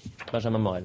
Ah, moi, j'ai souvenir d'un autre reportage sur notre chaîne qui montrait que, notamment, les policiers britanniques n'étaient pas toujours très à l'aise avec cette doctrine. Ce qui me fait euh, me sentir un peu réservé vis-à-vis de ça. Ils n'étaient pas à l'aise pour trois raisons. D'abord, parce qu'en effet, il y a toujours le risque que ce soit judiciarisé pour eux derrière. Ensuite, parce que c'est malgré tout un dilemme moral lorsque vous avez de telles images, ben, pour le policier, c'est prendre le risque de potentiellement tuer ou blesser grièvement quelqu'un. Et au bout du compte, même si euh, votre hiérarchie vous soutient et que la justice ne vous condamne pas, vous vous retrouvez face à votre conscience et les policiers britanniques n'étaient pas forcément très très euh, bien avec ça. Et le troisième élément, c'est que pour eux-mêmes, ça peut représenter un risque et que donc vous mettez en danger potentiellement des agents. Alors si on les forme mieux, etc., évidemment vous limitez les risques, mais malgré tout, ce risque continue à exister. Quand vous regardez ce qui s'est passé par exemple à Orléans, où on a multiplié contre les rodéos le nombre de caméras de vidéosurveillance, quand vous regardez ce qui s'est passé à Compiègne, où des systèmes d'alerte rapide permettent justement une investigation bien plus en amont, mmh. je pense qu'actuellement, comme le disait bien tout à l'heure Sandra Buisson, vous avez des éléments alternatifs à ce type de technique qui peuvent être tout aussi efficaces et beaucoup moins dangereux, y compris Jamais pour les réagir dans l'émotion, bien évidemment, mais euh, je suis pas sûr que la mère de cette petite fille qui lutte contre la vie ait envie de qu'on réfléchisse à euh, peut-être à, à, les, à attaquer un peu plus tard. Allez-y, mais juste, Effectivement, les actions de prévention dont parlait Madame Buisson, c'est-à-dire la mise en place de vidéosurveillance et, et tout le reste, c'est évidemment euh, effectif. Mais moi, je pense qu'il faut une stratégie de choc et de dissuasion euh, vis-à-vis de ces, de ces euh, cavaleurs de, de, rodéo. Vous parliez du risque que peuvent prendre les policiers lorsqu'ils ont vocation à les interpeller ou à les neutraliser, de peur de, de, leur, de les blesser ou voire même de les tuer. Le, ce risque-là, enfin, je veux dire, ces, ces, ces, ces cavaleurs de rodéo, eux, ils s'en fichent en fait. Eux, ils prennent le risque de, renverser une petite fille de 10 ans qui aujourd'hui se retrouve entre la vie et la mort avec le petit de 7 ans qui pareillement euh, a des séquelles gravissimes. Donc euh, à un moment donné, je pense que l'État doit arrêter d'être fort avec les faibles et faible avec les forts. C'est cette voyoucratie, les Français n'en peuvent plus. Cette, euh, cette faiblesse de l'État, cet affaissement de l'autorité de l'État, les Français n'en peuvent plus.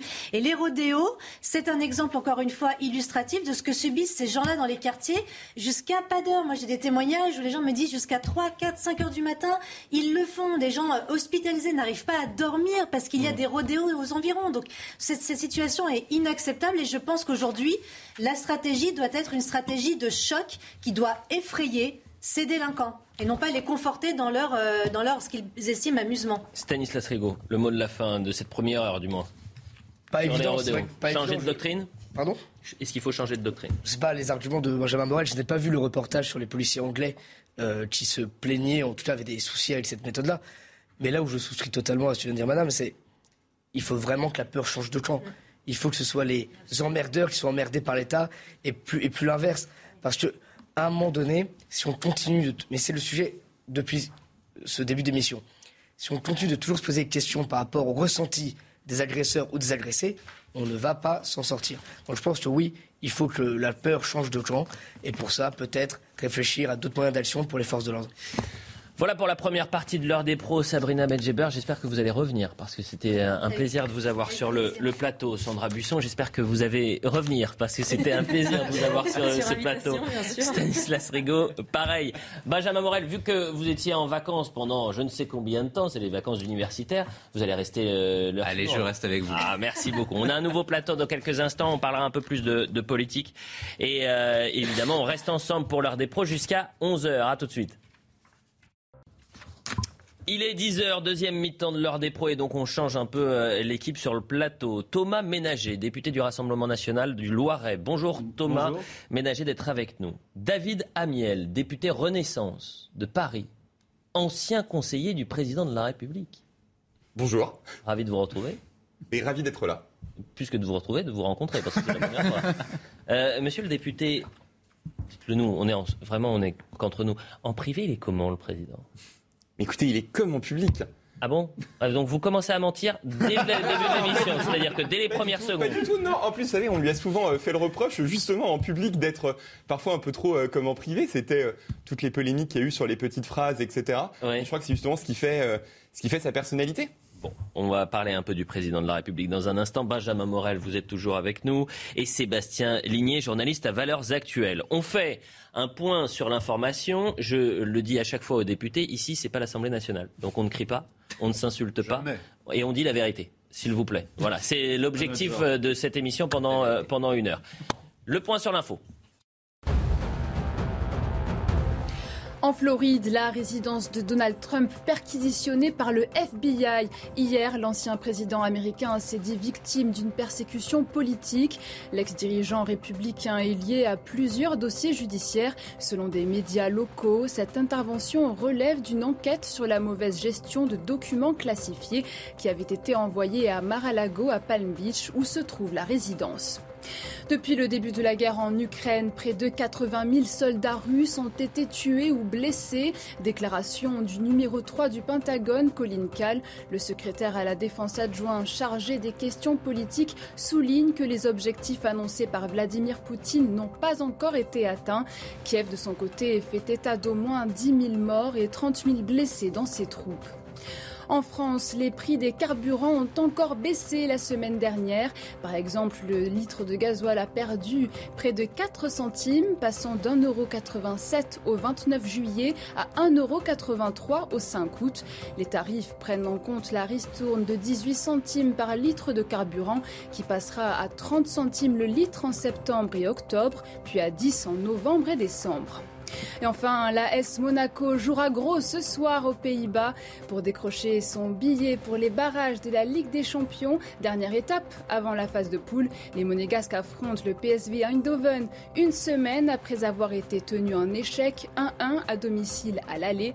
Rendez-vous à 20h30 sur Canal+ point sur l'information. On en a parlé au tout début d'émission, mais vu que le plateau est renouvelé, je veux juste qu'on fasse un, tour de table. Et puisque vous êtes là, euh, David Amiel, euh, et que vous êtes l'ancien conseiller du président de la République, il y a quelque chose qui peut perturber les Français. Ça fait dix jours qu'un cas euh, important s'est installé dans l'univers médiatique, mais même dans toutes les discussions. C'est est-ce que la France, l'État, est suffisamment préparé, organisé pour euh, lutter contre l'islam politique.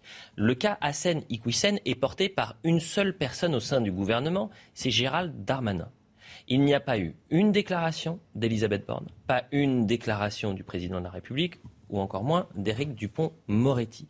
Est-ce que euh, Gérald Darmanin est seul contre tous? C'est-à-dire pourquoi euh, Elisabeth Borne et Emmanuel Macron n'ont pas réagi?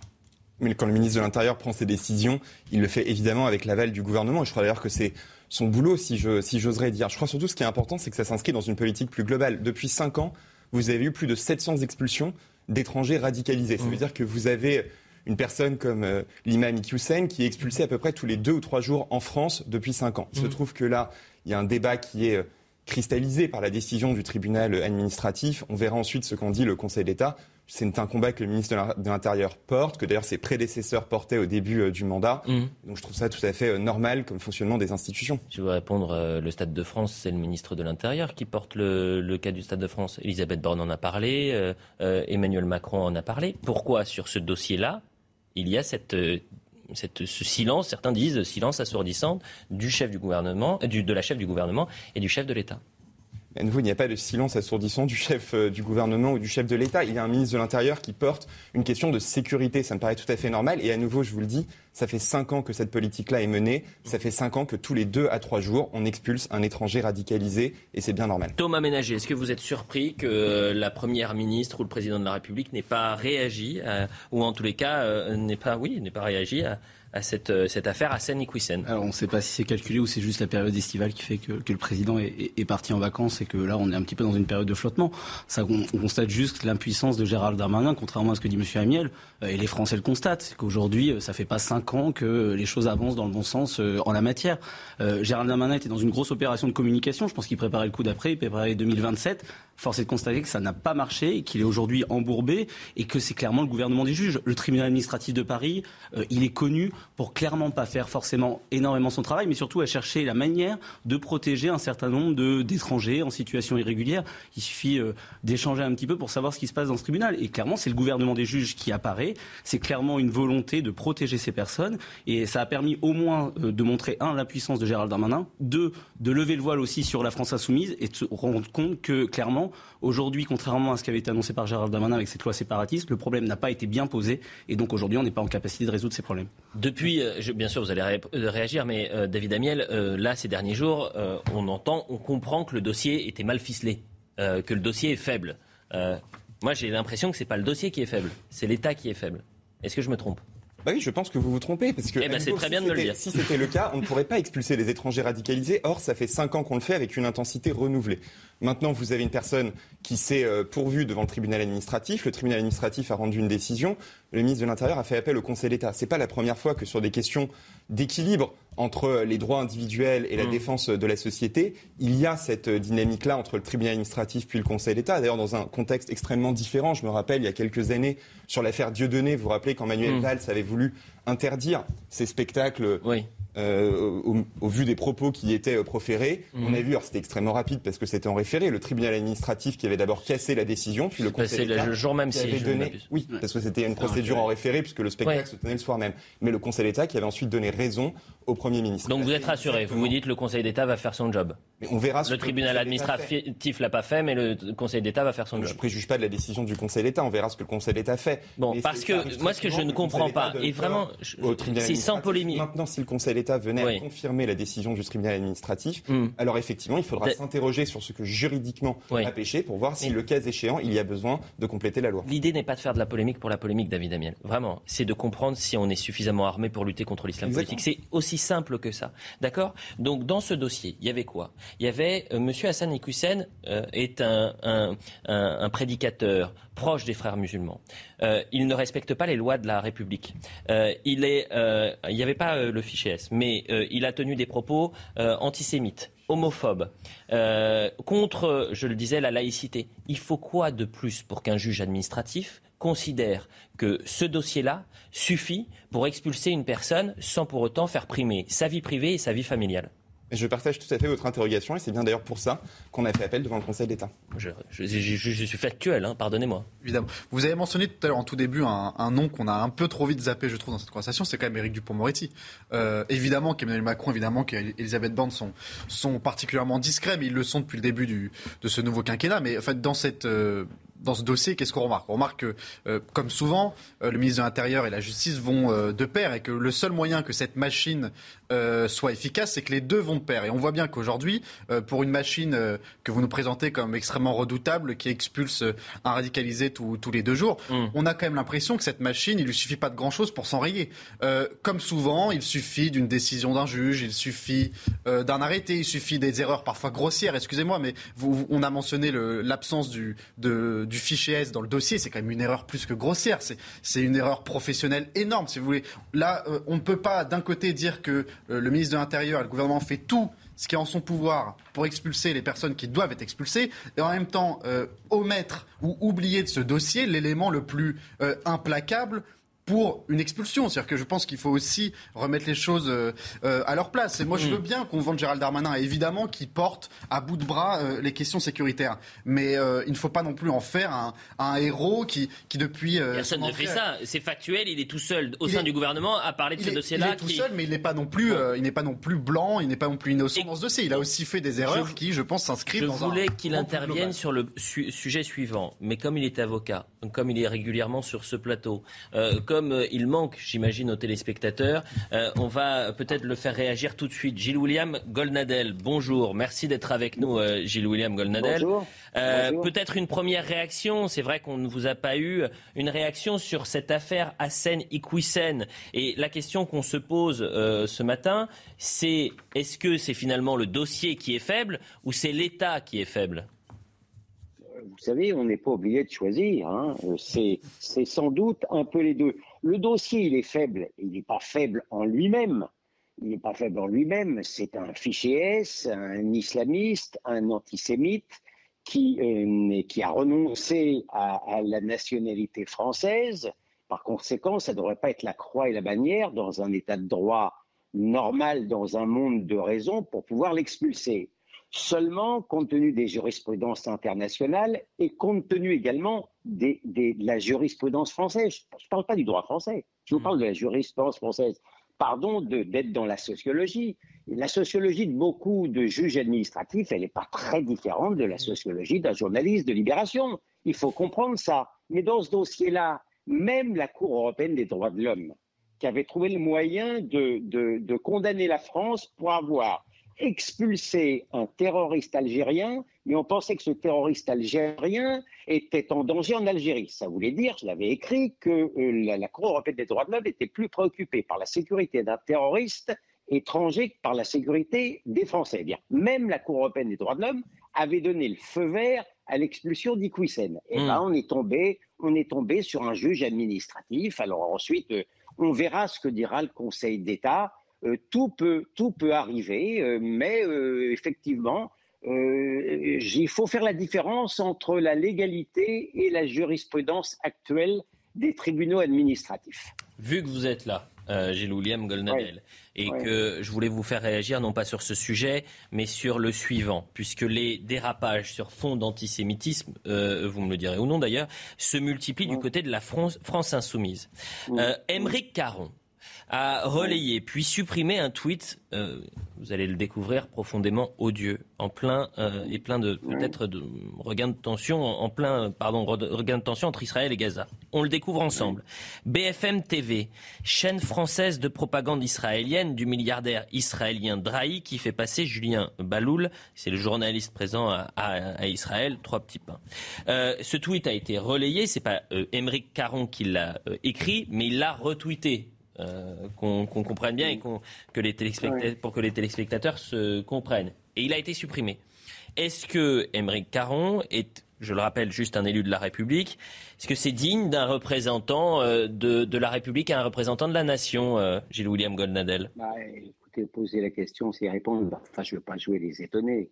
D'abord, Émeric Caron, c'est un député insoumis. On a vu que les insoumis ont fait un festival d'antisionisme, antisémitisme depuis, depuis d'avoir reçu le sulfureux Corbyn à Paris, puis euh, une résolution parlementaire tout à fait cessante sur le boycott d'État d'Israël, puis le soutien à Iqwisen. Bon, il n'y a plus à documenter beaucoup l'islamo-gauchisme viscéral et pathologique euh, des députés de la France insoumise. Mais euh, je dois reconnaître que euh, Caron ne s'est pas trompé de parti, hein. il ne s'est pas fourvoyé. C'est quelqu'un qui, lorsqu'il était chez Ruquier, il reçoit Alexandre Arcadi qui présente son film sur Ilan Halimi, donc sur, sur, sur le, crime de d'Ilan Halimi, mhm. et il trouve le moyen de comparer le sort d'Ilan Halimi avec les enfants palestiniens. Il, il faut quand même le faire je, veux dire qu'il semble avoir plus de compassion pour les moustiques que pour les enfants juifs français, la réalité. Ensuite, Émeric Caron, à l'instar d'autres députés insoumis, euh, samedi soir, il tweet, euh, il tweet contre Israël parce qu'il pensait euh, que Israël avait tué des enfants palestiniens à Gaza.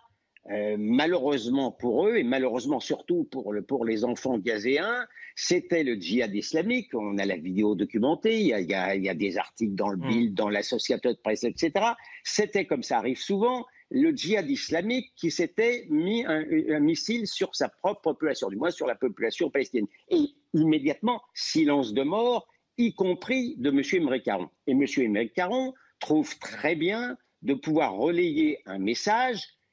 Euh, alors franchement, j'ai un, un, problème de vocabulaire si je ne le trouve pas euh, avec un fond antisémite. Mon imagination euh, euh, serait vraiment serait prise en défaut hmm. si c'était l'extrême droite qui tweetait sur Drahi, le, milliardaire israélien de la chaîne BMTV, qui serait une chaîne pro-israélienne. Je, rappelle en passant comme ça à Emmerich Caron que Drahi est également le patron de Libération. Je ne sache pas que ce soit l'organe euh, du sionisme à Paris. Libération. Et, il faut rappeler évidemment que lorsqu'il récupère Libération, il sauve en fait Libération euh, de la faillite en investissant euh, en 2014 plusieurs millions d'euros. Je crois c'est une vingtaine de millions d'euros.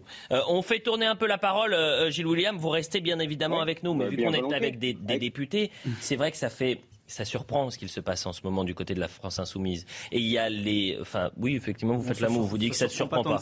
Mais en fait, les, les, les polémiques s'enchaînent. Euh, je les cite rapidement. Le 6 juin 2022, Daniel Obono et Daniel Simonet, candidats LFI aux législatives, sont sous le feu des critiques pour s'être affichés avec Jérémy Corbyn, euh, ex-patron du Parti travailliste britannique, exclu de son groupe parlementaire pour laxisme face à l'antisémitisme. Après, il a été réintégré.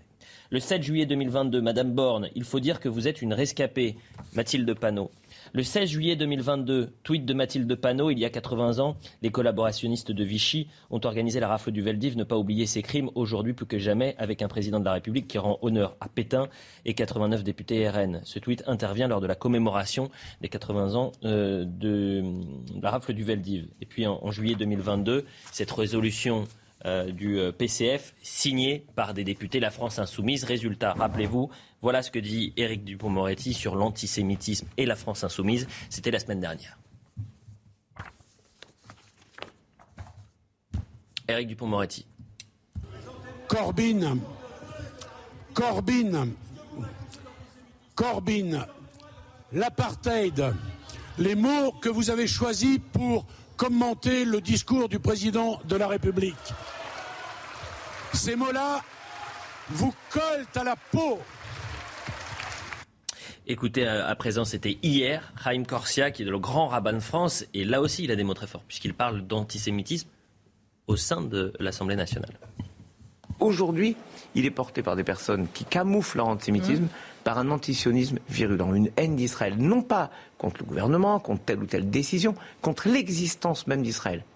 Israël est le seul pays du monde où des gens disent ce pays ne peut pas, ne doit pas exister. Ça pose un problème lourd, vraiment lourd, dans la mesure où euh, ce sont des gens qui, en plus, sont auréolés de l'écharpe tricolore, ce qui est terrifiant. David Amiel, à quoi joue euh, la France insoumise aujourd'hui? Bah, ce serait à eux qu'il faudrait poser cette question. Mais je crois que la démonstration que vous avez faite en listant euh, tout ce qui s'est passé depuis à peine deux mois, en réalité, depuis l'accueil de Corbyn jusqu'à ses derniers tweets, est une démonstration implacable. Et je crois que ce que dit Raïm Corsia est également très juste. On sait qu'il y a une complaisance envers l'antisémitisme qui se déguise sous les oripeaux d'un pseudo-antisioniste. C'est d'ailleurs la raison pour laquelle, il y a quelques années, mon collègue Renaissance Sylvain Maillard avait fait adopter par l'Assemblée nationale une résolution pour condamner les nouvelles formes d'antisémitisme qui se déguiseraient sous l'antisionisme, parce qu'effectivement, remettre en cause une politique euh, des gouvernements israéliens, euh, c'est une mm. chose, comme on peut le faire pour n'importe quel pays. Remettre en cause l'existence même de l'État euh, d'Israël, c'est une forme d'antisémitisme, et je crois très important de le rappeler. Et ce qui m'interroge le plus, au-delà même des déclarations de ces élus de la France insoumise, c'est mm. l'attitude du reste de la NUPES. Parce que je sais qu'il y a des personnes au sein de la France insoumise, encore plus au sein des écologistes, au sein des socialistes, qui sont extrêmement mal à l'aise, pour ne pas dire plus, face à ces déclarations. Mais on attendrait d'elle qu'elle se désolidarise de manière beaucoup plus forte. Parce Il n'y en a qu'un seul qui le fait publiquement, c'est Jérôme Gage. Tout à fait. Qui le fait publiquement, hein, le député euh, socialiste Jérôme Gage.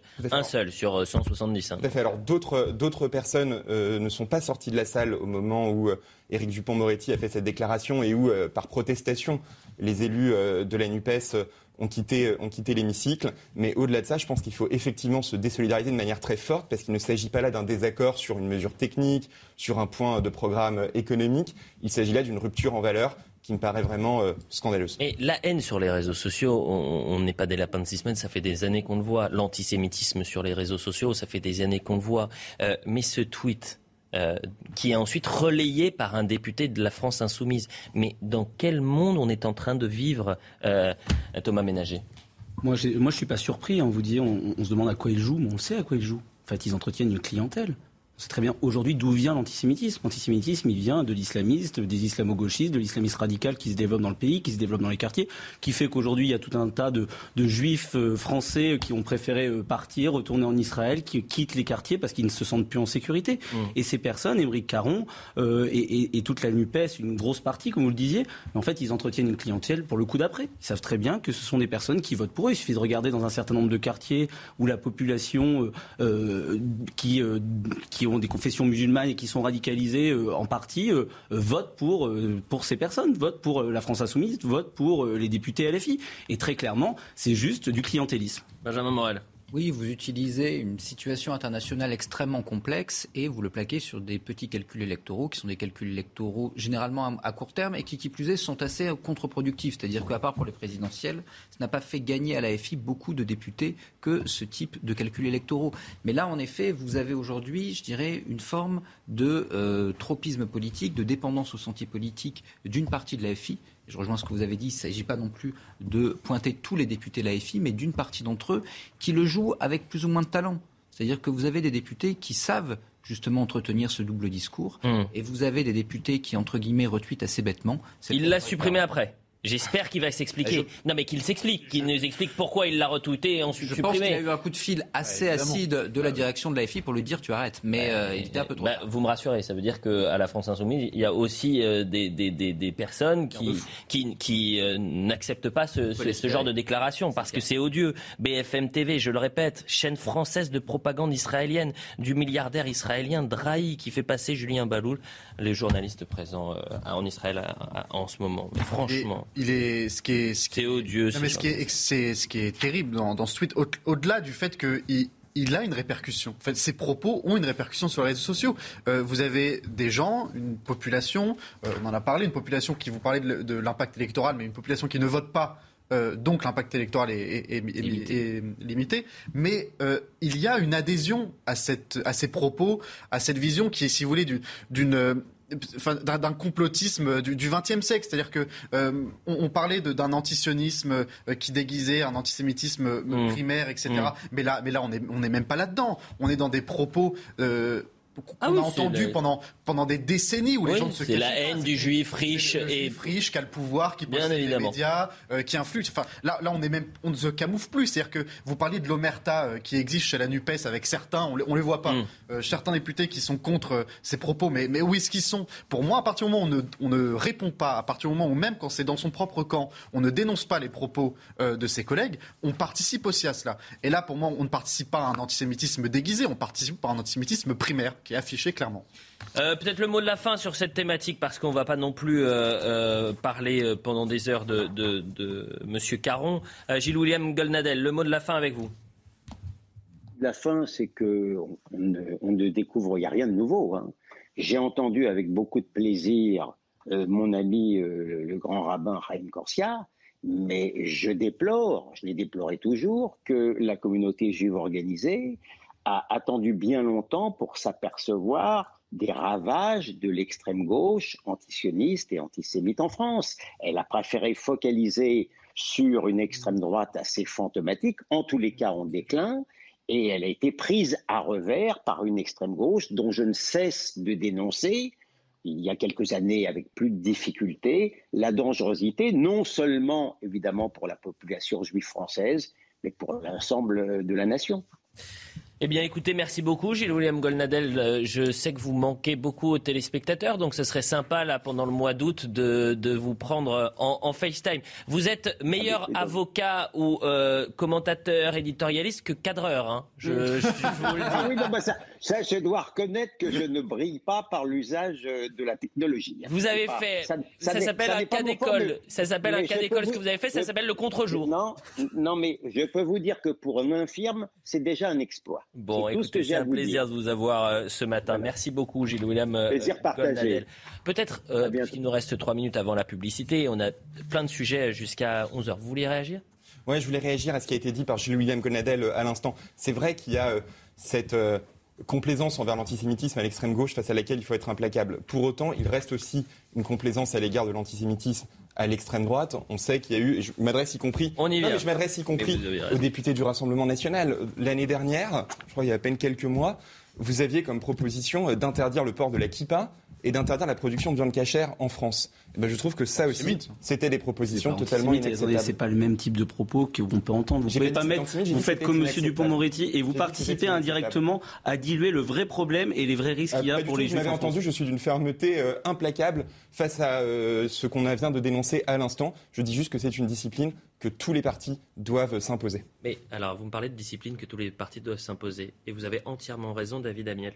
Euh, évidemment, on ne va pas euh, comparer ce qu'il s'est passé à l'Assemblée nationale et, les propos qui peuvent être tenus euh, par la France insoumise. Mais il y a un devoir d'exemplarité.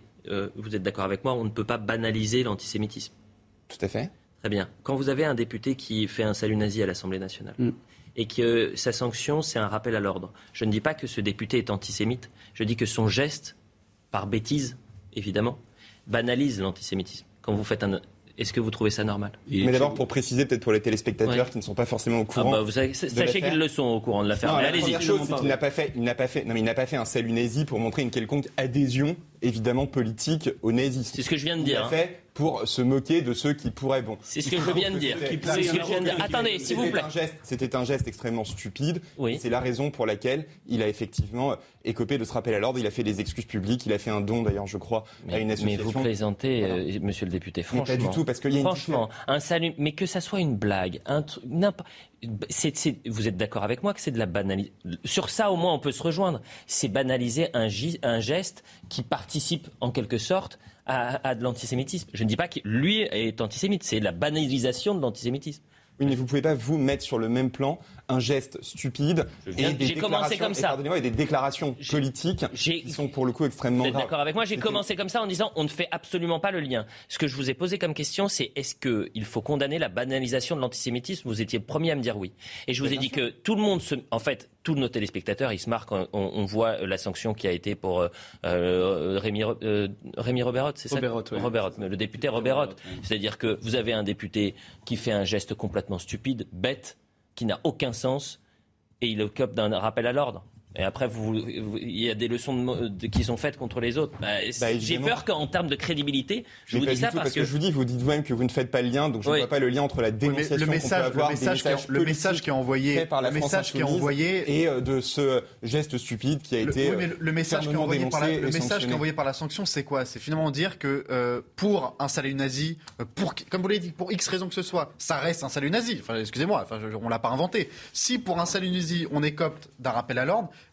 l'image qui est renvoyée, c'est une jurisprudence. C'est-à-dire que, si, et, on en revient à la banisation, mais c'est-à-dire que si on ne durcit pas le ton pour le moindre geste, la moindre parole, le moindre comportement déplacé, comment voulez-vous ensuite que les députés de la NUPES, ou d'autres d'ailleurs, euh, se sentent pas menacés sévèrement par leurs propos et qui ne comprennent pas enfin que leurs paroles, maintenant qu'ils sont élus de la nation, ont un poids et qu'ils doivent assumer les conséquences? Benjamin Morel. Et non, en deux mots. Alors, le rappel à l'ordre, moi, me choque pas tant que ça. C'est-à-dire que, grosso modo, là, c'est un peu l'aficionado de droit parlementaire qui parle c'est relativement proportionné au regard de la jurisprudence en droit parlementaire, etc. C'est pas si étonnant. En revanche, là où je vous rejoins totalement, c'est qu'aujourd'hui, on a galvaudé à la fois le nazisme et l'antisémitisme. C'est-à-dire qu'on l'a ancré dans une référence historique qu'on ressort euh, à tire-larigot sans mmh. aucun problème mmh. pour tout et pour rien. Et donc, au bout du compte, on a fini par perdre le sens de ce que c'était réellement.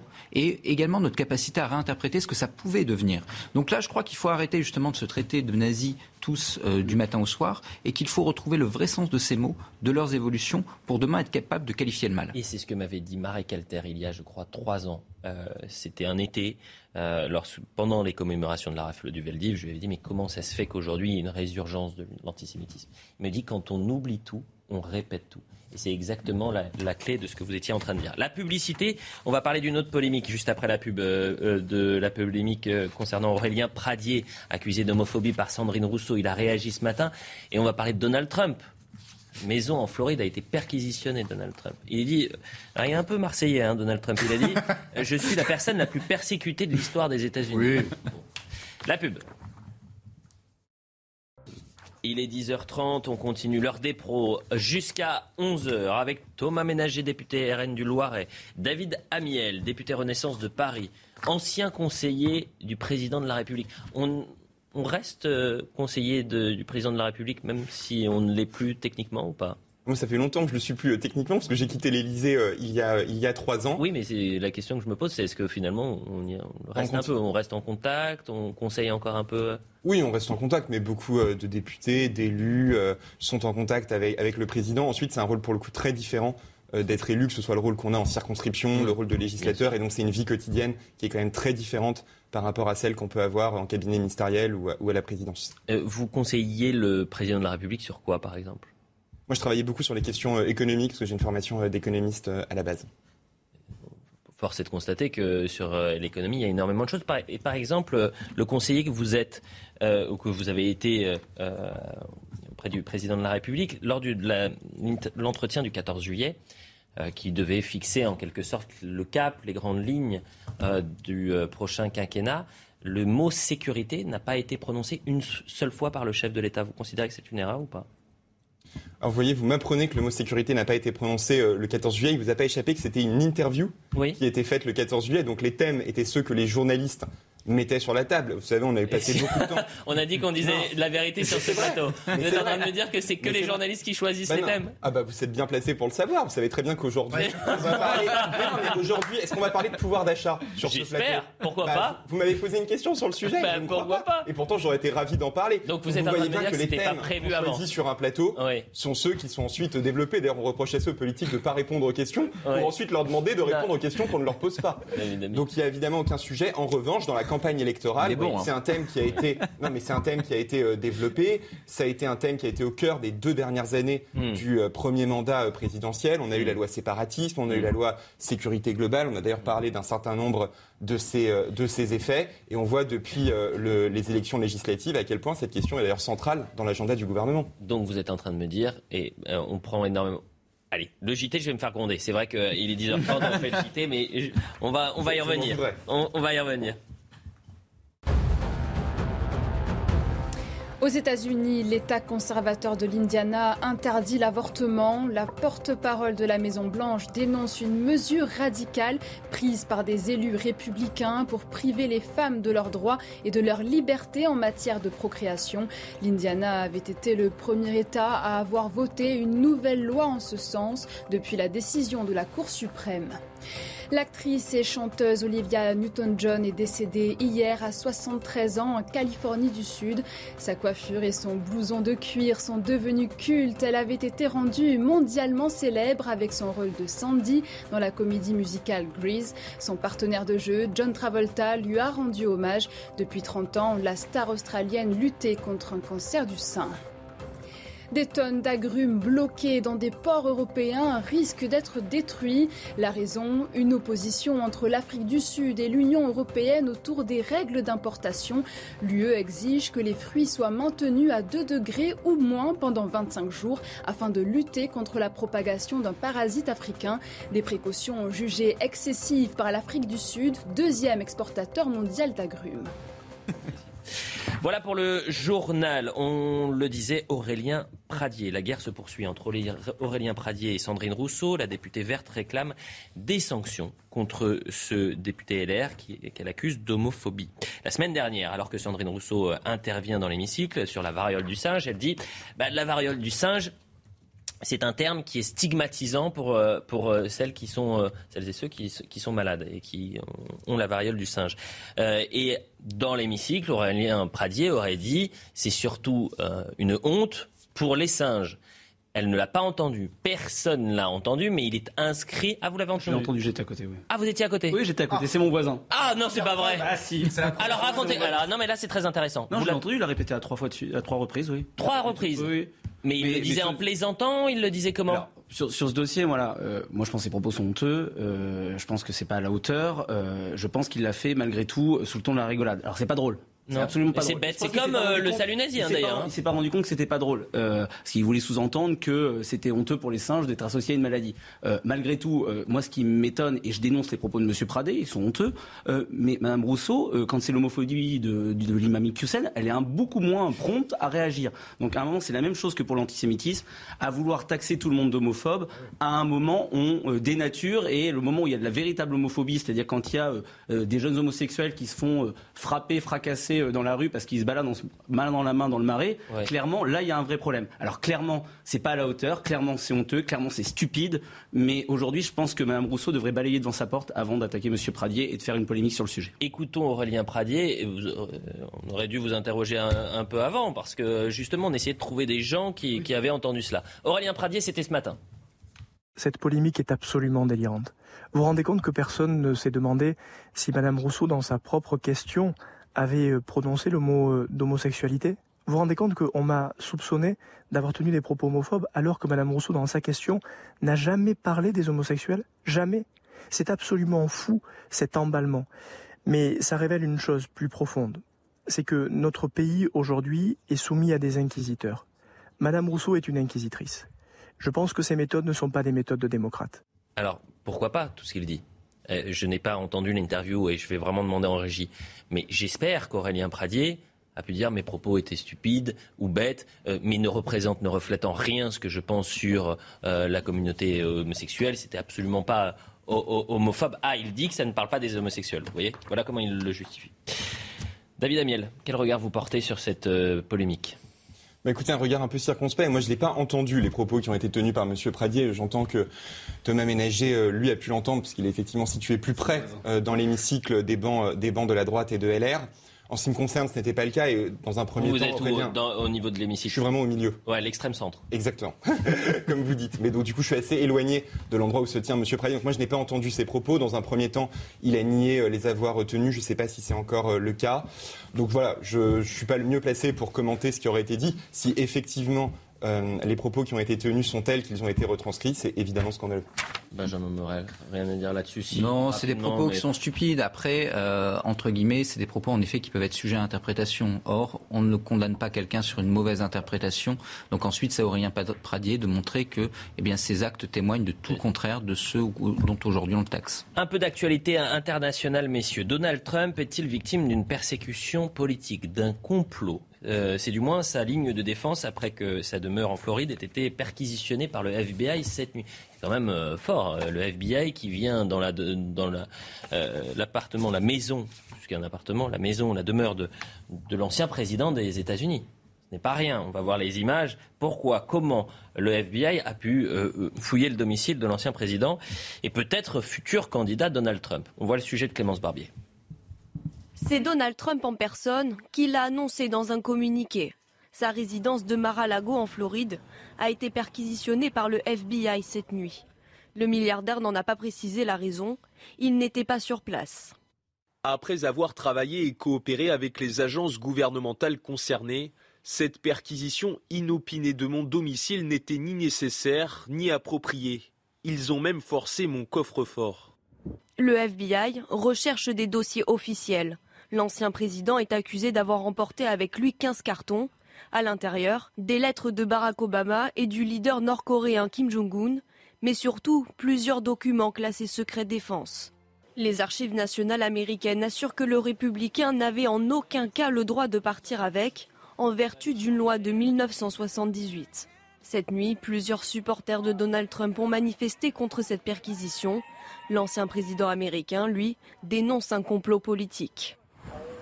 Nous sommes en direct avec Patrick Martin-Genier. Merci d'être avec nous, euh, Patrick Martin-Genier. Vous êtes spécialiste des relations euh, internationales, régulièrement euh, chez nous sur le plateau, visiblement en vacances actuellement. merci de prendre un peu de temps pour nous répondre. Déjà, est-ce que vous avez été surpris par cette perquisition? Surpris, on ne peut pas dire vraiment parce qu'on est dans un contexte politique euh, très très sensible. Certains l'ont dit, nous sommes à trois mois des élections à mi-mandat, les midterm elections, comme disent les Américains, et par conséquent, euh, les républicains sont dans une compétition électorale avec les démocrates à 100 jours de cette élection très sensible. Premièrement, les républicains sont plutôt bien partis. D'ailleurs, on l'a vu avec la visite de Nancy Pelosi à Taïwan, ce n'était pas non plus étranger à des enjeux de politique Et enfin, on sait très bien que Donald Trump veut se présenter à l'élection présidentielle de 2024. Et si ces investigations criminelles devaient aller jusqu'au bout, cela pourrait avoir pour effet de l'empêcher de se présenter. Donc on voit bien aujourd'hui qu'il y a une sorte d'instrumentalisation de la justice. Les Américains, les républicains vont même plus loin. Ils utilisent un terme américain qui s'appelle weaponize, ce qui veut dire en gros euh, armer, une, une instrumentalisation armée euh, de la justice aux États-Unis qui à l'empêcher de se présenter, même si les démocrates disent que personne n'est au-dessus euh, de la loi et que Donald Trump doit répondre à ces investigations criminelles. C'est très intéressant euh, ce que vous euh, expliquez et de voir ce qu'il se passe aux États-Unis.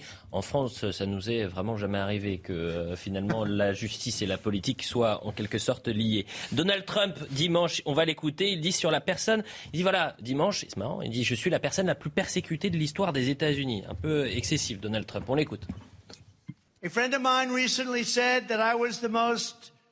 Un ami m'a dit récemment que j'étais la personne la plus persécutée de l'histoire de notre pays. J'y ai réfléchi. D'habitude, je n'y pense pas vu que je suis toujours persécuté, mais je me dis qu'il pourrait avoir raison. you know, he may very well be right. Benjamin Morel, euh, au-delà de cette perquisition, et on a bien compris euh, cette pression qui est faite contre euh, Donald Trump, est-ce que finalement il n'a pas déjà un pied dans cette candidature à la présidence des États-Unis et finalement il n'est pas pour faire une sorte de comeback historique. Ah, il a plus qu'un pied, il y a même toute une jambe aujourd'hui. C'est-à-dire que vous avez un Donald Trump qui, euh, c'était bien dit par Patrick Martin-Génier tout à l'heure, a la velléité extrêmement explicite de se présenter euh, aux élections 2024. Et que par ailleurs, cette déclaration devait avoir lieu dans les précédents jours, c'était attendu aujourd'hui. Donc est-ce que ça la reporte ou est-ce qu'au contraire ça l'accélère? Il faut bien comprendre un fait sur les États-Unis. On est aux États-Unis face à un pays qui vote assez peu, beaucoup moins que nous encore.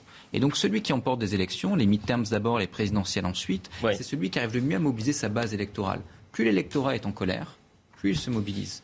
Et là, paradoxalement, il n'est pas sûr que ce soit une mauvaise séquence pour Donald Trump. Ah bah D'un point de vue judiciaire, c'est pas bon. Mais du point de vue de la mobilisation de l'électorat américain républicain, c'est plutôt excellent pour lui. Donc là, aujourd'hui, il a plutôt le vent en poupe grâce à ça. Et en effet, on peut s'attendre à ce que bientôt, eh bien, il annonce potentiellement une candidature. David Amiel, euh, sur l'aspect géopolitique. Euh, et, notamment le, rôle que peuvent avoir euh, les États-Unis dans des collaborations avec euh, la France, euh, dans les liens économiques notamment, on voit que les rapports entre Donald Trump et Emmanuel Macron, lors du premier quinquennat, étaient plutôt bons, si je ne m'abuse. Oui, mais au-delà des rapports entre Donald Trump et Emmanuel Macron, c'était le rapport entre le président des États-Unis et le président de la République française.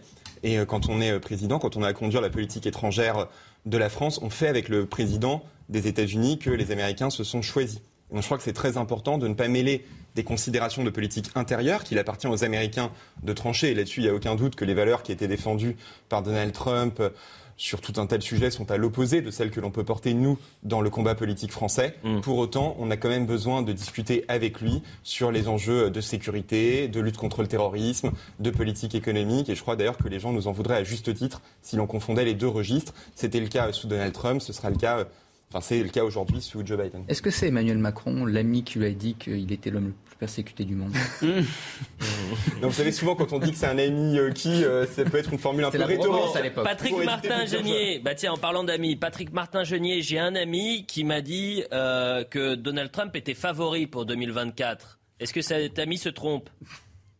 Euh, écoutez, tout dépend si votre ami est un spécialiste des affaires euh, américaines. Euh, il faudrait poser la question. En tout cas, je peux vous dire une chose, oui, c'est que les républicains ont le vent en poupe aujourd'hui pour les élections de mi-mandat. le parti républicain est plus trumpérisé que jamais, c'est vrai aussi, mais l'objectif très clairement affiché, c'est vrai qu'en ce moment, comme cela vient d'être dit, il a le vent en poupe. L'objectif clairement affiché de toutes ces investigations criminelles, c'est de l'empêcher de se présenter car vous avez cité cette perquisition à Mar-a-Lago. En réalité, il y a au moins une dizaine finalement euh, euh, d'investigations criminelles qui le visent, notamment euh, pour la Trump Organization, notamment la surévaluation de ses actifs financiers immobiliers. Il y a également du détournement d'argent pour des procès sur le fait qu'on lui a volé sa victoire. Cet argent aurait été utilisé à d'autres fins. Il y a de multiples poursuites criminelles contre lui. Mais c'est vrai, comme cela vient d'être dit par euh, Benjamin Morel, cela pourrait avoir un effet plutôt positif pour lui, c'est-à-dire c'est la théorie du complot. En fin de compte, euh, bah, tout ça, euh, il serait persécuté et cela pourrait le renforcer pour sa candidature. Merci beaucoup Patrick Martin-Genier, mais c'est vrai que plus on va avancer dans cette campagne et si plus on avance, plus il y a des affaires judiciaires qui euh, euh, touchent euh, Donald Trump, on va effectivement alimenter, certains vont alimenter cette potentielle ou non théorie complotiste. Par exemple, Gilbert Collard qui dit, et c'est intéressant, Trump annonce que le FBI a perquisitionné sa résidence, le système de la police politique est bien rodé.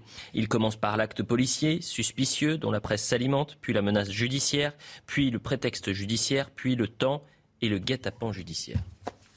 Après, il y a, En un mot, parce que je on a deux thèmes encore. D'une manière générale, culturellement aux États-Unis, il y a une judiciarisation de la politique qui est bien plus importante euh, qu'on peut connaître en France. Oula, comparaison n'est pas raison, parce qu'il nous est arrivé quelques, quelques cas, on, a quelques cas en France qui ne sont pas mauvais. Je on n'en est pas encore là, mais peut-être demain. Non, mais, il y a quand même des protections. N'oublions pas l'affaire Fillon, par exemple.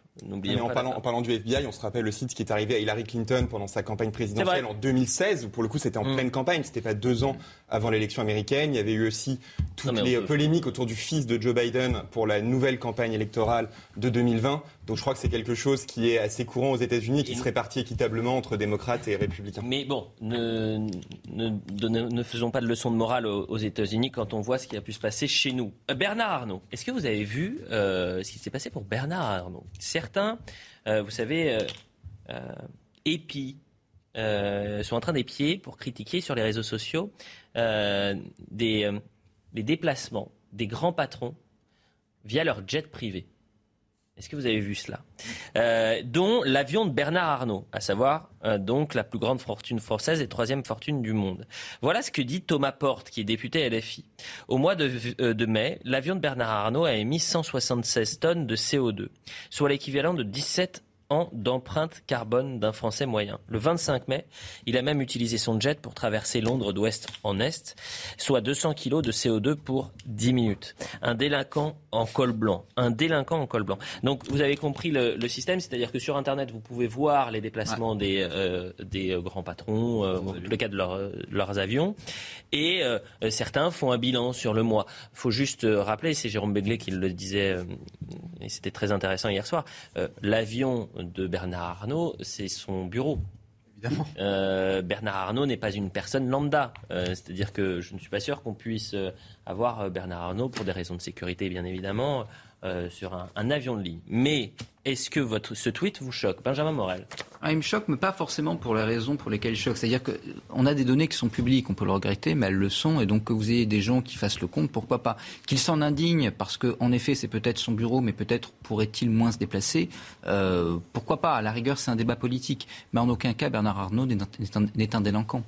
C'est-à-dire que soit vous interdisez les déplacements en avion, ou vous les limitez, soit dès le moment où ils sont légaux, eh bien, je ne vois pas en quoi on pourrait reprocher, on peut s'indigner en effet, mais en quoi on pourrait reprocher et traiter de délinquant quelqu'un parce qu'il n'a fait que respecter la loi. Je rappelle que Bernard Arnault a 176 000 personnes, euh, en tous les cas, euh, qui travaillent pour LVMH euh, en 2021. mais en fait, ce qui est agaçant, c'est que c'est très français. Quoi. C'est, c'est on, on, a un complexe d'infériorité. En tout cas, on, déteste les gens qui réussissent, surtout s'ils viennent de chez nous. Mm. C'est-à-dire qu'il y a une partie de la gauche, mais pas seulement d'ailleurs, c'est très répandu, j'ai l'impression, euh, en France, une, haine des riches, une haine de ceux qui réussissent, de ceux qui produisent, de ceux qui font rayonner la France, parce que c'est aussi ça, Bernard Arnault, c'est quelqu'un qui fait rayonner la France à travers le monde. Et donc voilà, sous couvert d'une espèce d'écologie de comptoir, où on compte les kilomètres, enfin les, tonnes de CO2, il y a une haine du riche qui est quand même assez... Euh, assez partagé à gauche et qui est voilà, enfin, vous l'avez vous l'avez dit, il, crée des emplois, il, il, participe à la richesse française, il participe à la à l'expansion de la culture française euh, en Occident et dans le monde. Enfin, je pense que ces ces, ces milliardaires là, ces gens là, ceux qui investissent, ceux qui produisent, il faut mm. plutôt les soutenir au lieu de les pointer du doigt. Euh, il était à la tête d'une fortune de 158 milliards de dollars selon le magazine Forbes. C'était la troisième fortune, c'est actuellement la troisième fortune au monde. Thomas Ménager, vous avez un regard sur cette déclaration de votre collègue? Je partage ce qui a été dit par euh, par, les deux autres personnes sur le plateau. Euh, très clairement, euh, c'est une personne qui crée de l'emploi, qui travaille dans son avion, et il y a une haine du riche. Et puis moi, je me souviens très bien d'un certain nombre de polémiques qu'il y a eu il y a quelques temps, où euh, certains donnaient des leçons à ceux qui prenaient l'avion, notamment des personnes d'extrême gauche, et on voyait les belles photos en République dominicaine, à l'île Maurice. Donc à un moment, il faut aussi, de la même manière que tout à l'heure pour Sandrine Rousseau, il faut aussi avoir raison gardée. cette personne crée de l'emploi, fait rayonner la France, emploi. Voilà, on peut juger par exemple les modes de production d'un certain nombre d'usines, et sur ça, je crois qu'il a fait un certain nombre d'efforts, il a travaillé ces dernières années pour améliorer, mais là, il travaille dans son avion, il a gagné, il a fait l'emploi des gens, et donc il euh, faut arrêter de créer des polémiques. David Amiel, député Renaissance de Paris, ancien conseiller du président de la République. Euh, souvent, on disait que le président, c'était le préfet. Euh, certains disaient que c'était le président des, riches. Et même François Hollande avait eu cette petite phrase en disant c'est le président des très riches. Quel regard vous portez sur cette, cette phrase et cette déclaration de Thomas Porte? Non, mais vous savez, je crois que ce qui est le plus important, c'est que euh, enfin, ce ne soit pas en quelque sorte l'arbre qui cache la forêt. Ce qui compte, c'est la contribution du groupe LVMH, de Bernard Arnault et de son équipe, de l'ensemble de l'entreprise, à la réduction des émissions de gaz à effet de serre. Je suis pas un spécialiste du bilan carbone de LVMH. J'imagine d'ailleurs qu'ils seront peut-être amenés à répondre sur ces questions-là. Je leur laisserai le faire. Je pense que c'est sur cette base-là qu'il faut examiner, euh, examiner les choses parce que c'est ça qui compte euh, vraiment. Est-ce que euh, Bernard Arnault va répondre à Thomas Porte qui l'insulte de délinquant en col blanc? Et effectivement, je serais plutôt surpris. Une dernière actualité, puisque vous savez, savez, hier soir, l'actrice Olivia Newton-John, star de Grise, elle est décédée à l'âge de 73 ans d'un cancer du sein. Grise, j'imagine que vous l'avez tous vu, tout le monde a chanté, dansé, regardez cette petite séquence. Vous avez un bon pas de danse, euh, Benjamin Moral Ah non, c'est terrible. Je vous déconseille réellement de le voir. Bon, on, va éviter, mais regardons ça un peu et on restons en musique. On va, voilà, l'actualité, je le dis régulièrement, mais l'actualité est tellement lourde qu'il faut aussi pouvoir euh, se remémorer. C'est notre Madeleine de Proust, euh, en quelque sorte grise. Euh, Ramzi Malouki depuis Los Angeles, notre correspondant, qui nous parle de, du poids et de l'impact qu'a pu avoir Grise et Olivia Newton-John. Elle s'était donné elle-même le surnom d'infatigable. Olivia Newton-John vivait depuis 30 ans avec ce cancer du sein qu'il a remporté à l'âge de 73 ans. Et malgré une mastectomie puis deux récidives, l'inoubliable Sandy de la comédie musicale Grease a toujours continué à profiter de la vie. Elle avait même mis euh, sa célébrité au service de la lutte contre le cancer à travers une, fondation, une fondation qui porte son nom et qui, à ce jour, finance euh, les recherches sur les, les bienfaits des plantes médicinales sur la maladie. Alors de l'Australie au Royaume-Uni, en passant par euh, Hollywood. Les hommages se multiplient. Vous le voyez, une couronne de fleurs a été déposée quelques heures après l'annonce de son décès sur son étoile ici, sur Hollywood Boulevard. Et puis John Travolta, lui, a immédiatement réagi sur les réseaux sociaux. Un message d'amour qui se termine par Je t'aime, ton Danny. Danny, du nom de son personnage dans le film culte. Il faut savoir que les deux acteurs étaient très proches dans la vie et n'hésitaient pas à apparaître ensemble lors des retrouvailles du casting de Grease et chanter aussi ces tubes devenus planétaires. Olivia Newton-John restera à jamais un symbole, celui de l'étoile hollywoodienne pour ses fans. Voilà pour euh, ce qu'on pouvait dire. Revoyons la séquence. Tiens, on va terminer euh, là-dessus et je vais remercier toutes les équipes qui étaient euh, à la préparation de l'émission. Michael Thomas à la réalisation, Rodrigo Le Prado au son, à la vision Dominique Raymond, Samuel Vasselin et Inès Latrèche.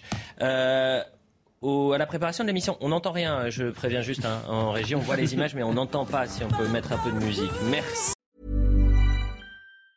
Planning for your next trip? Elevate your travel style with Quince. Quince has all the jet setting essentials you'll want for your next getaway, like European linen, premium luggage options, buttery soft Italian leather bags, and so much more. And is all priced at 50 to 80% less than similar brands. Plus, Quince only works with factories that use safe and ethical manufacturing practices. Pack your bags with high-quality essentials you'll be wearing for vacations to come with Quince. Go to quince.com slash pack for free shipping and 365-day returns.